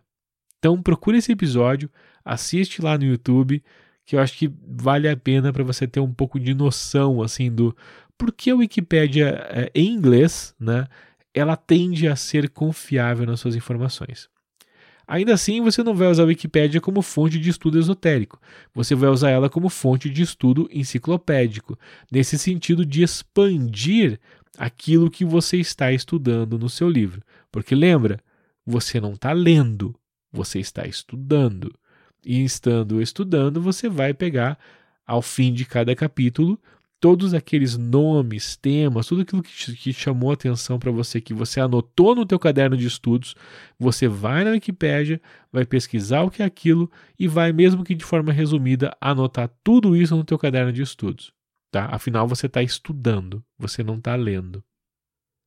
No final das contas, mano, você pode até ler se você quiser. Porque eu estou colocando aqui, estou partindo do pressuposto aqui, de que você quer estudar a magia, a tradição, para se tornar uma pessoa proficiente na tradição, para conseguir os resultados que os magos propuseram para você, que os sistemas propuseram para você. Estou partindo do pressuposto que você quer chegar a fazer aqueles grandes feitos que os magos históricos fizeram. E vou te falar, se você se jogar com afinco no estudo da magia do ocultismo, muita coisa louca vai acontecer. Você vai ver muita coisa interessante muita coisa interessante mesmo. Em termos fenomenológicos, em termos de em termos de coisas que não fazem sentido, saca? E que seriam inexplicáveis sobre uma perspectiva mais mais convencional acadêmica. Isso vai acontecer. É como eu disse, quem procura, acha. Se você ficar cutucando muito tempo os aspectos sutis da natureza, uma hora ou outra alguma coisa acontece. Mesmo que seja ruim, Tá? Então, eu já falei isso antes, né, no outro episódio. Magia nunca é segura, mas a magia ela é segura né, numa proporção direta do conhecimento que você tem sobre tudo que a cerca. No caso, a tradição esotérica ocidental, a, a, a filosofia e a teoria que embasa aquela prática mágica. Mas errar faz parte do processo, queimar os dedos faz parte do processo. Ainda assim, isso é interessante porque é resultado, porque são coisas loucas acontecendo, são coisas inexplicáveis acontecendo. Uh, o que alguns diriam que é sobrenatural. Então, meu, coisas vão acontecer se você se lançar ao estudo diligente do ocultismo e da prática mágica.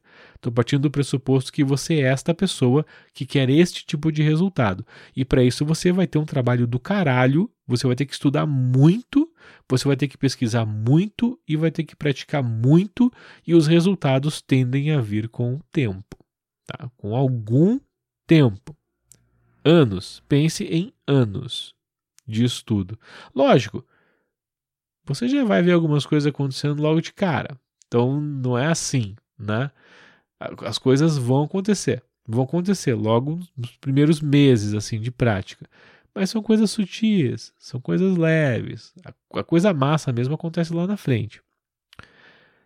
Agora, você pode não ser esta pessoa, você pode não ter esse tipo de necessidade, ou você pode não não, não querer isso para si.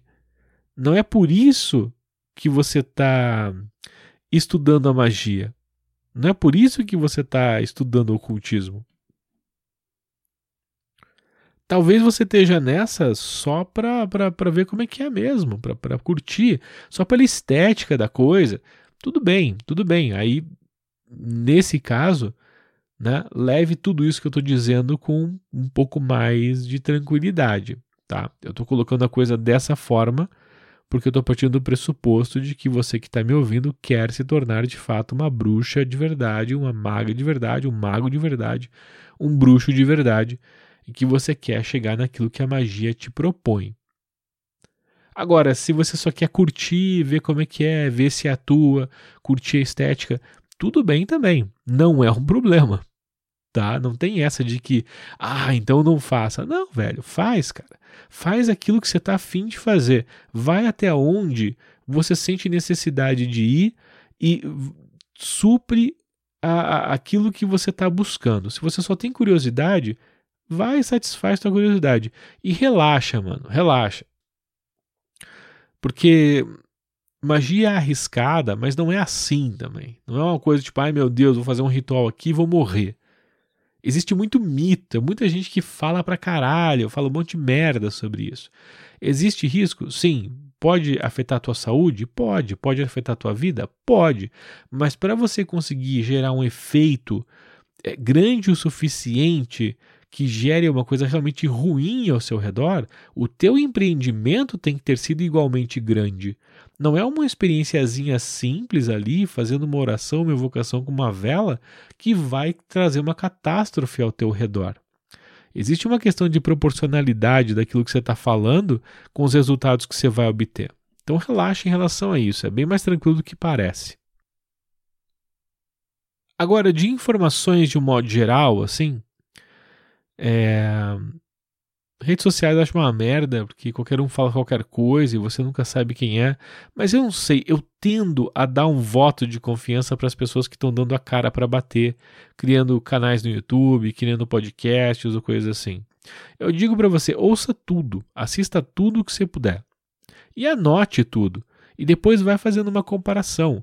Conforme você vai estudando, né, assistindo, ouvindo, anotando, você vai percebendo onde as coisas convergem, aonde as coisas divergem, e você vai conhecendo um pouco mais da comunidade, do que está rolando ali, né, dentro do, do rolê mágico, do rolê místico atual, e você vai se inteirando sobre as coisas, sabendo quem é quem, sabendo as vertentes das pessoas. É importante que você busque conhecer um pouco sobre o podcaster, sobre o youtuber que você está acompanhando, para você ter uma ideia da vertente dele, né, do, do, dos prós e contras, para você já se preparar para o discurso. Porque tem muita gente boa aí nos podcasts, tem muito podcast bom, tem muito é, é canal bom. Na verdade, eu tô falando isso, mas eu tô pensando que não tem, na real, tá? Não tem. Tem poucos podcasts bons, tem poucos canais no YouTube bons. Aliás, podcasts tem pouco de ponto final. Tem muito pouco podcast falando sobre ocultismo, sobre magia, sobre essas coisas. Mas os que tem, os que tem por aí tendem a ser bons. Canal no YouTube já é mais prolífico, né? E aí tem muito canal ruim, cara. Muito, muito canal ruim. Tem os canais bacanas, mas tem muito canal ruim. Então, presta atenção no que, que você está ouvindo, presta atenção no que a pessoa está te dizendo, tenta analisar o discurso. Tem muita gente que fala muito bem, mas o subtexto ali deixa transparecer uma parada muito bizarra. Então exercita teu senso crítico. O que eu recomendo a você é que anote tudo e compare tudo com, com aquilo que você já tem anotado de outras fontes. O mesmo vale para cursos também. Eu acho que você deveria fazer todos os cursos que você puder. Mas em termos de cursos, eu sempre achei muito mais legal a interação com os estudantes, com as pessoas, do que o próprio conteúdo em si. Porque na verdade o conteúdo ali está sendo transmitido de uma forma mais tranquila, mais mastigada, mas é, é o conteúdo que você obteria num livro em outras fontes. A não ser, claro, que você esteja estudando com alguém muito bom, que já está no rolê há bastante tempo. E, de novo, saiba selecionar, porque tem gente que está no rolê aí há bastante tempo e é falcatrua pra caralho. Mas tem gente muito boa, muito boa dando cursos é, é, é, com canais no YouTube. Mesma coisa, mesma coisa. Se puder, faça todos os cursos. Tá? Faz tudo mesmo, se joga, se você tiver grana, tiver tempo, se joga nisso. Mas eu acho uma pena que cursos online você acaba ficando só com o conteúdo. E até hoje não achei nenhum curso online cujo conteúdo eu já não tivesse de graça no YouTube com uma pesquisa bem tranquila e bem fácil. Tá? Então, eu questiono um pouco o valor dos cursos online. Ainda mais porque o que eu acho mais tesão nos cursos é o contato com as pessoas, é a interação ali com os outros estudantes mais do que com os professores. Porque, cara, pensa, num curso normal, uh, eu lembro quando eu fiz meu primeiro curso de magia noquiana com o Frater Goya aqui em Curitiba. Foi meu, meu início né, na magia noquiana. Um curso muito foda, o Goya é muito foda. Uh, uh, ele tem lá a vertente dele, né, dentro da tradição do círculo iniciático hermético, que tem uma pegada bem Golden Dawn, assim, um pouco telemita, mas muito Golden Dawn, acho muito, muito bacana. Então, isso é uma coisa que tem que saber, tipo, qual é a vertente do professor que você vai estudar, né, e do, do curso que você está fazendo. Mas eu lembro desse curso, de outros que eu fiz com Goya, e, e que o curso é muito bom. Eu acho o Goya um cara muito foda, assim, na prática de, de, de instrução mágica e tudo mais.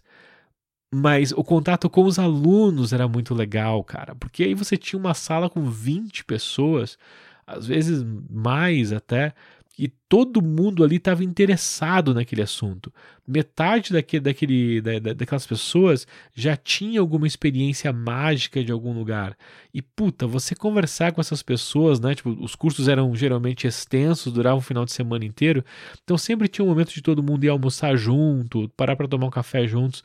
Esses momentos são muito, muito, muito preciosos você trocar uma ideia com a galera, ver que tem um monte de gente que, que curte as mesmas coisas que você, que está buscando as mesmas coisas e que tem algumas experiências né, diferentes, algo a acrescentar. Então, fazer um curso presencial não é só a, aquilo que o professor tem para te ensinar, mas também a, a troca que você faz com as pessoas que estão estudando ali contigo. É muito, muito legal. Os cursos online até hoje não tive nenhuma boa experiência, para falar a verdade. Mas curso presencial eu acho que vale muito a pena. Mesmo palestras, né? Volte meia, eu gosto de assistir palestras na, na, na Ordem Rosa Cruz aqui em Curitiba. Eles fazem periodicamente. E é muito legal. Além dos temas serem bacanas, sempre tem um especialista que está falando sobre aquilo, mas o legal mesmo é você né, colar em algumas pessoas ali que de repente você sente que rola alguma afinidade, trocar uma ideia com elas, interagir com as pessoas, isso é muito legal, muito legal mesmo. É, é, é uma relação muito mais interessante, muito mais saudável do que aquela que você vai ter nas redes sociais. Mas no final das contas, como eu comentei, né, difícil saber quem é quem. Com o tempo, você vai adquirindo cultura esotérica, com o tempo, você vai adquirindo vivência, experiência, prática, vai ficando um pouco mais esperto dentro, dentro do, do rolê da magia e você aprende a sacar quem é mais confiável, quem não é, qual que é a pegada de um ou de outro uh, professor ali. Mas no final das contas, cara, mesmo os caras que eu acho meio falcatrua no YouTube, eles têm seguidor demais, assim. O que me faz pensar que eu não curto, mas talvez você curta. Não atende às minhas expectativas, mas talvez atenda às suas. E aí o que me faz pensar que talvez eu não devesse criticar ou ter tanto um pé atrás com essas pessoas, já que tem tanta gente que está usufruindo e está encontrando seu caminho naquele texto ali, naquele discurso, naquela apresentação, naquela ideia, naquele sistema, naquela vertente ali daquela pessoa que ela está apresentando para você.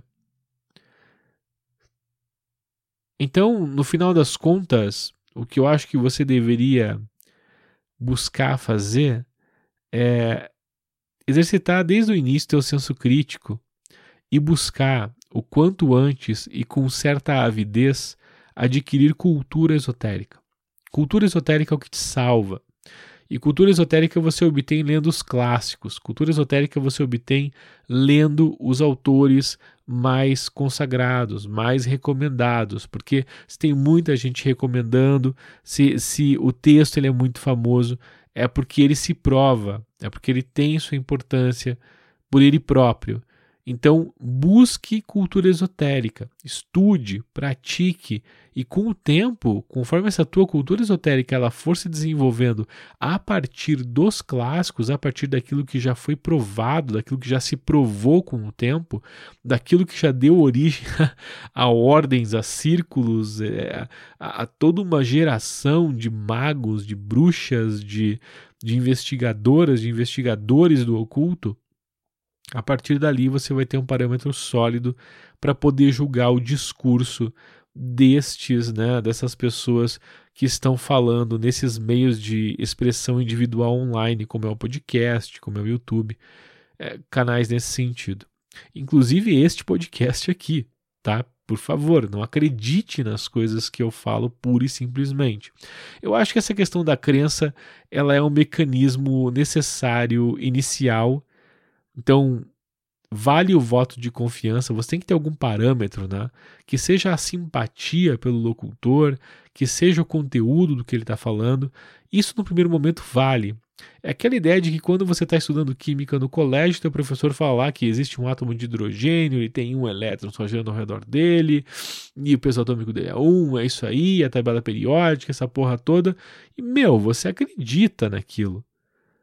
Mas com o tempo, você vai é, é, é, é, estudando outras coisas que vão mostrando que aquilo não é só uma questão de crença, aquilo se prova, aquilo é verdade. Toda eletrônica, né, toda internet, o computador que você está usando, o celular que você está usando agora para ouvir isso, foi construído a partir de, desses pensamentos. Já é uma prova de que aquilo tem um fundo de verdade. Eu lembro no, no, segundo grau, quando a gente estudava células, por exemplo, uma coisa é você pegar um livro de biologia, ver ali o desenho da célula, ver como que é uma célula vegetal, né, que forma aqueles, aqueles casulinhos, aqueles quadradinhos, como é que é um paramécium, né, estudar ali os seres unicelulares, um livro de, de biologia. E aí depois você né, tem as disciplinas em laboratório, né, no colégio, onde você aprende a usar o microscópio, onde você aprende a lidar com aquelas, aquelas, aquelas plaquinhas de vidro, né, com, com as criaturinhas ali. E aí você vai olhar, vai absorver e vai ver a coisa na prática, vai ver os bichinhos se mexendo, vai ver como é que são as células vegetais mesmo.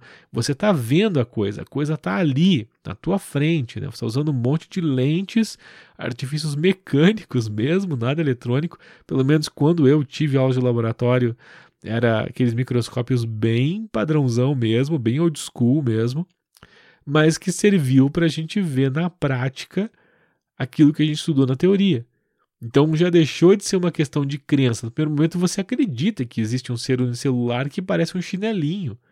Mas depois você vai lá no laboratório com o microscópio e vê os chinelinhos, né? vê as criaturinhas ali, os paramécions, vê a, a, as células vegetais, você vê a coisa acontecendo. Então, num primeiro momento, a crença ela, ela pode ser um algo instrumental, mas você tem que guardar sempre isso, sempre a ideia de que tudo aquilo que você está absorvendo, que você está colocando confiança naquilo, é uma verdade relativa, tendo em mente aquela ideia de ser um bom aluno, né, de que você não conhece as coisas, você ainda não está pronto para pôr tudo isso em prática.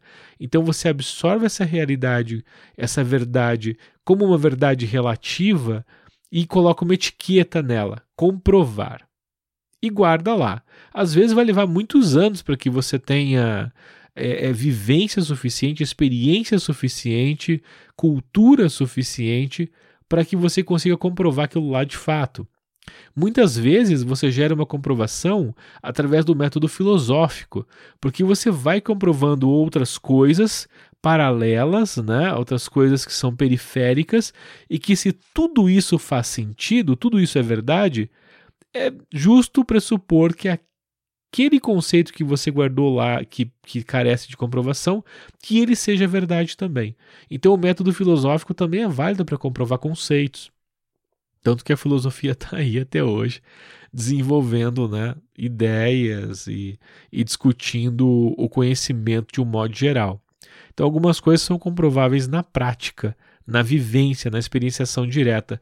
Outras coisas podem ser comprovadas, sim, através do método filosófico. Aí, com o tempo, você vai pegando essas manhas.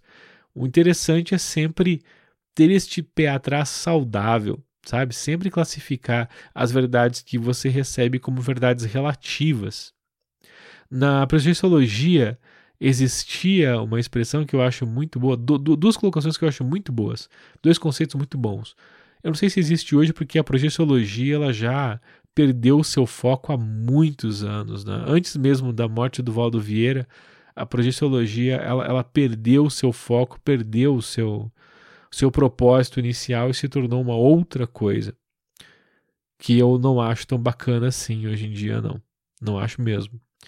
Mas existia na antiguidade, ali nos primeiros momentos da projeciologia, duas propostas. A primeira é a de que tudo que você aprende, tudo que você sabe, tudo que você experienciou mesmo, não é a verdade. É uma verdade relativa. Porque ela, ela, ainda, ela ainda pode mudar, ela ainda carece de comprovação ou de contraprovação. Além de, mas ainda assim é uma verdade relativa de ponta, porque é o auge daquilo que você conseguiu aprender, daquilo que você conseguiu descobrir até este momento. Então, até este ponto da tua vida, aquilo é o máximo que você conseguiu se desenvolver intelectualmente e conceitualmente. É uma verdade de ponta para você porque é o ápice daquilo que você conhece. Mas ainda assim, uma verdade relativa. Você tem sempre que deixar essa porta entreaberta, essa possibilidade de você abrir mão dessa verdade em prol de um algo, de um outro conceito, de um outro argumento, ou, né, às vezes, de uma experiência que prove que aquilo que você aceitava antes como uma verdade não é mais que ela não procede, ou que ela não é completa o suficiente, ou de que você estava observando só uma parte do todo, ou que a tua perspectiva estava enviesada né, para um, um caminho menos construtivo. E aí você muda. Então, trabalhar com esse conceito de que tudo que você está estudando é uma verdade relativa de ponta, eu acho um hábito saudável para a tua mente como pesquisador. Outro ponto que, que, que a Projeciologia colocava nos seus né, nos seus cursos, nas suas palestras, sempre tinha uma plaquinha nas salas do Instituto de Processiologia e Conscienciologia que é que dizia: não acredite em nada mesmo do que é dito aqui. Experimente por você mesmo. Eu acho isso sensacional na ideia. Isso se perdeu na projeciologia, né? ela virou uma questão de crença hoje em dia, é uma forma de espiritismo é, é, com, com muito mais palavras complicadas. Mas lá nos primórdios, quando ela estava preocupada em transformar você numa pessoa projetora e ensinar você a ter experiências fora do corpo, e isso funcionava muito, muito bem, ela já mantinha é, é, é, essa cultura de ceticismo, assim, tipo, você recebia as técnicas, recebia as propostas dentro ali de uma palestra ou de um curso do Instituto de Psicologia, mas você sempre era lembrado pelos professores mesmo de que nada do que era dito ali deveria ser aceito como uma crença, mas deveria ser comprovado por você mesmo. Óbvio, no primeiro momento a gente dá um voto de confiança, aceita que aquilo talvez seja verdade. É aquela ideia, né? Tipo, você aceita isso porque você não tem como refutar no primeiro momento. E você é um bom aluno, você está ali para aprender, não está ali para ficar questionando seus professores. Então você absorve aquilo, anota tudo aquilo que você estudou, depois você vai fazer uma crítica em cima daquilo, e aí você vai ver se, se você consegue refutar aquilo ou não. E normalmente você aceita aquilo como uma verdade, mas põe aquela etiquetinha, comprovar mais tarde, ou né, carece de comprovação direta. E com o tempo você vai adquirindo disciplina, vai adquirindo é, proficiência suficiente para ver se aquilo estava certo ou não. Bom, esse foi mais um episódio do podcast Pangrimorium. Até o próximo.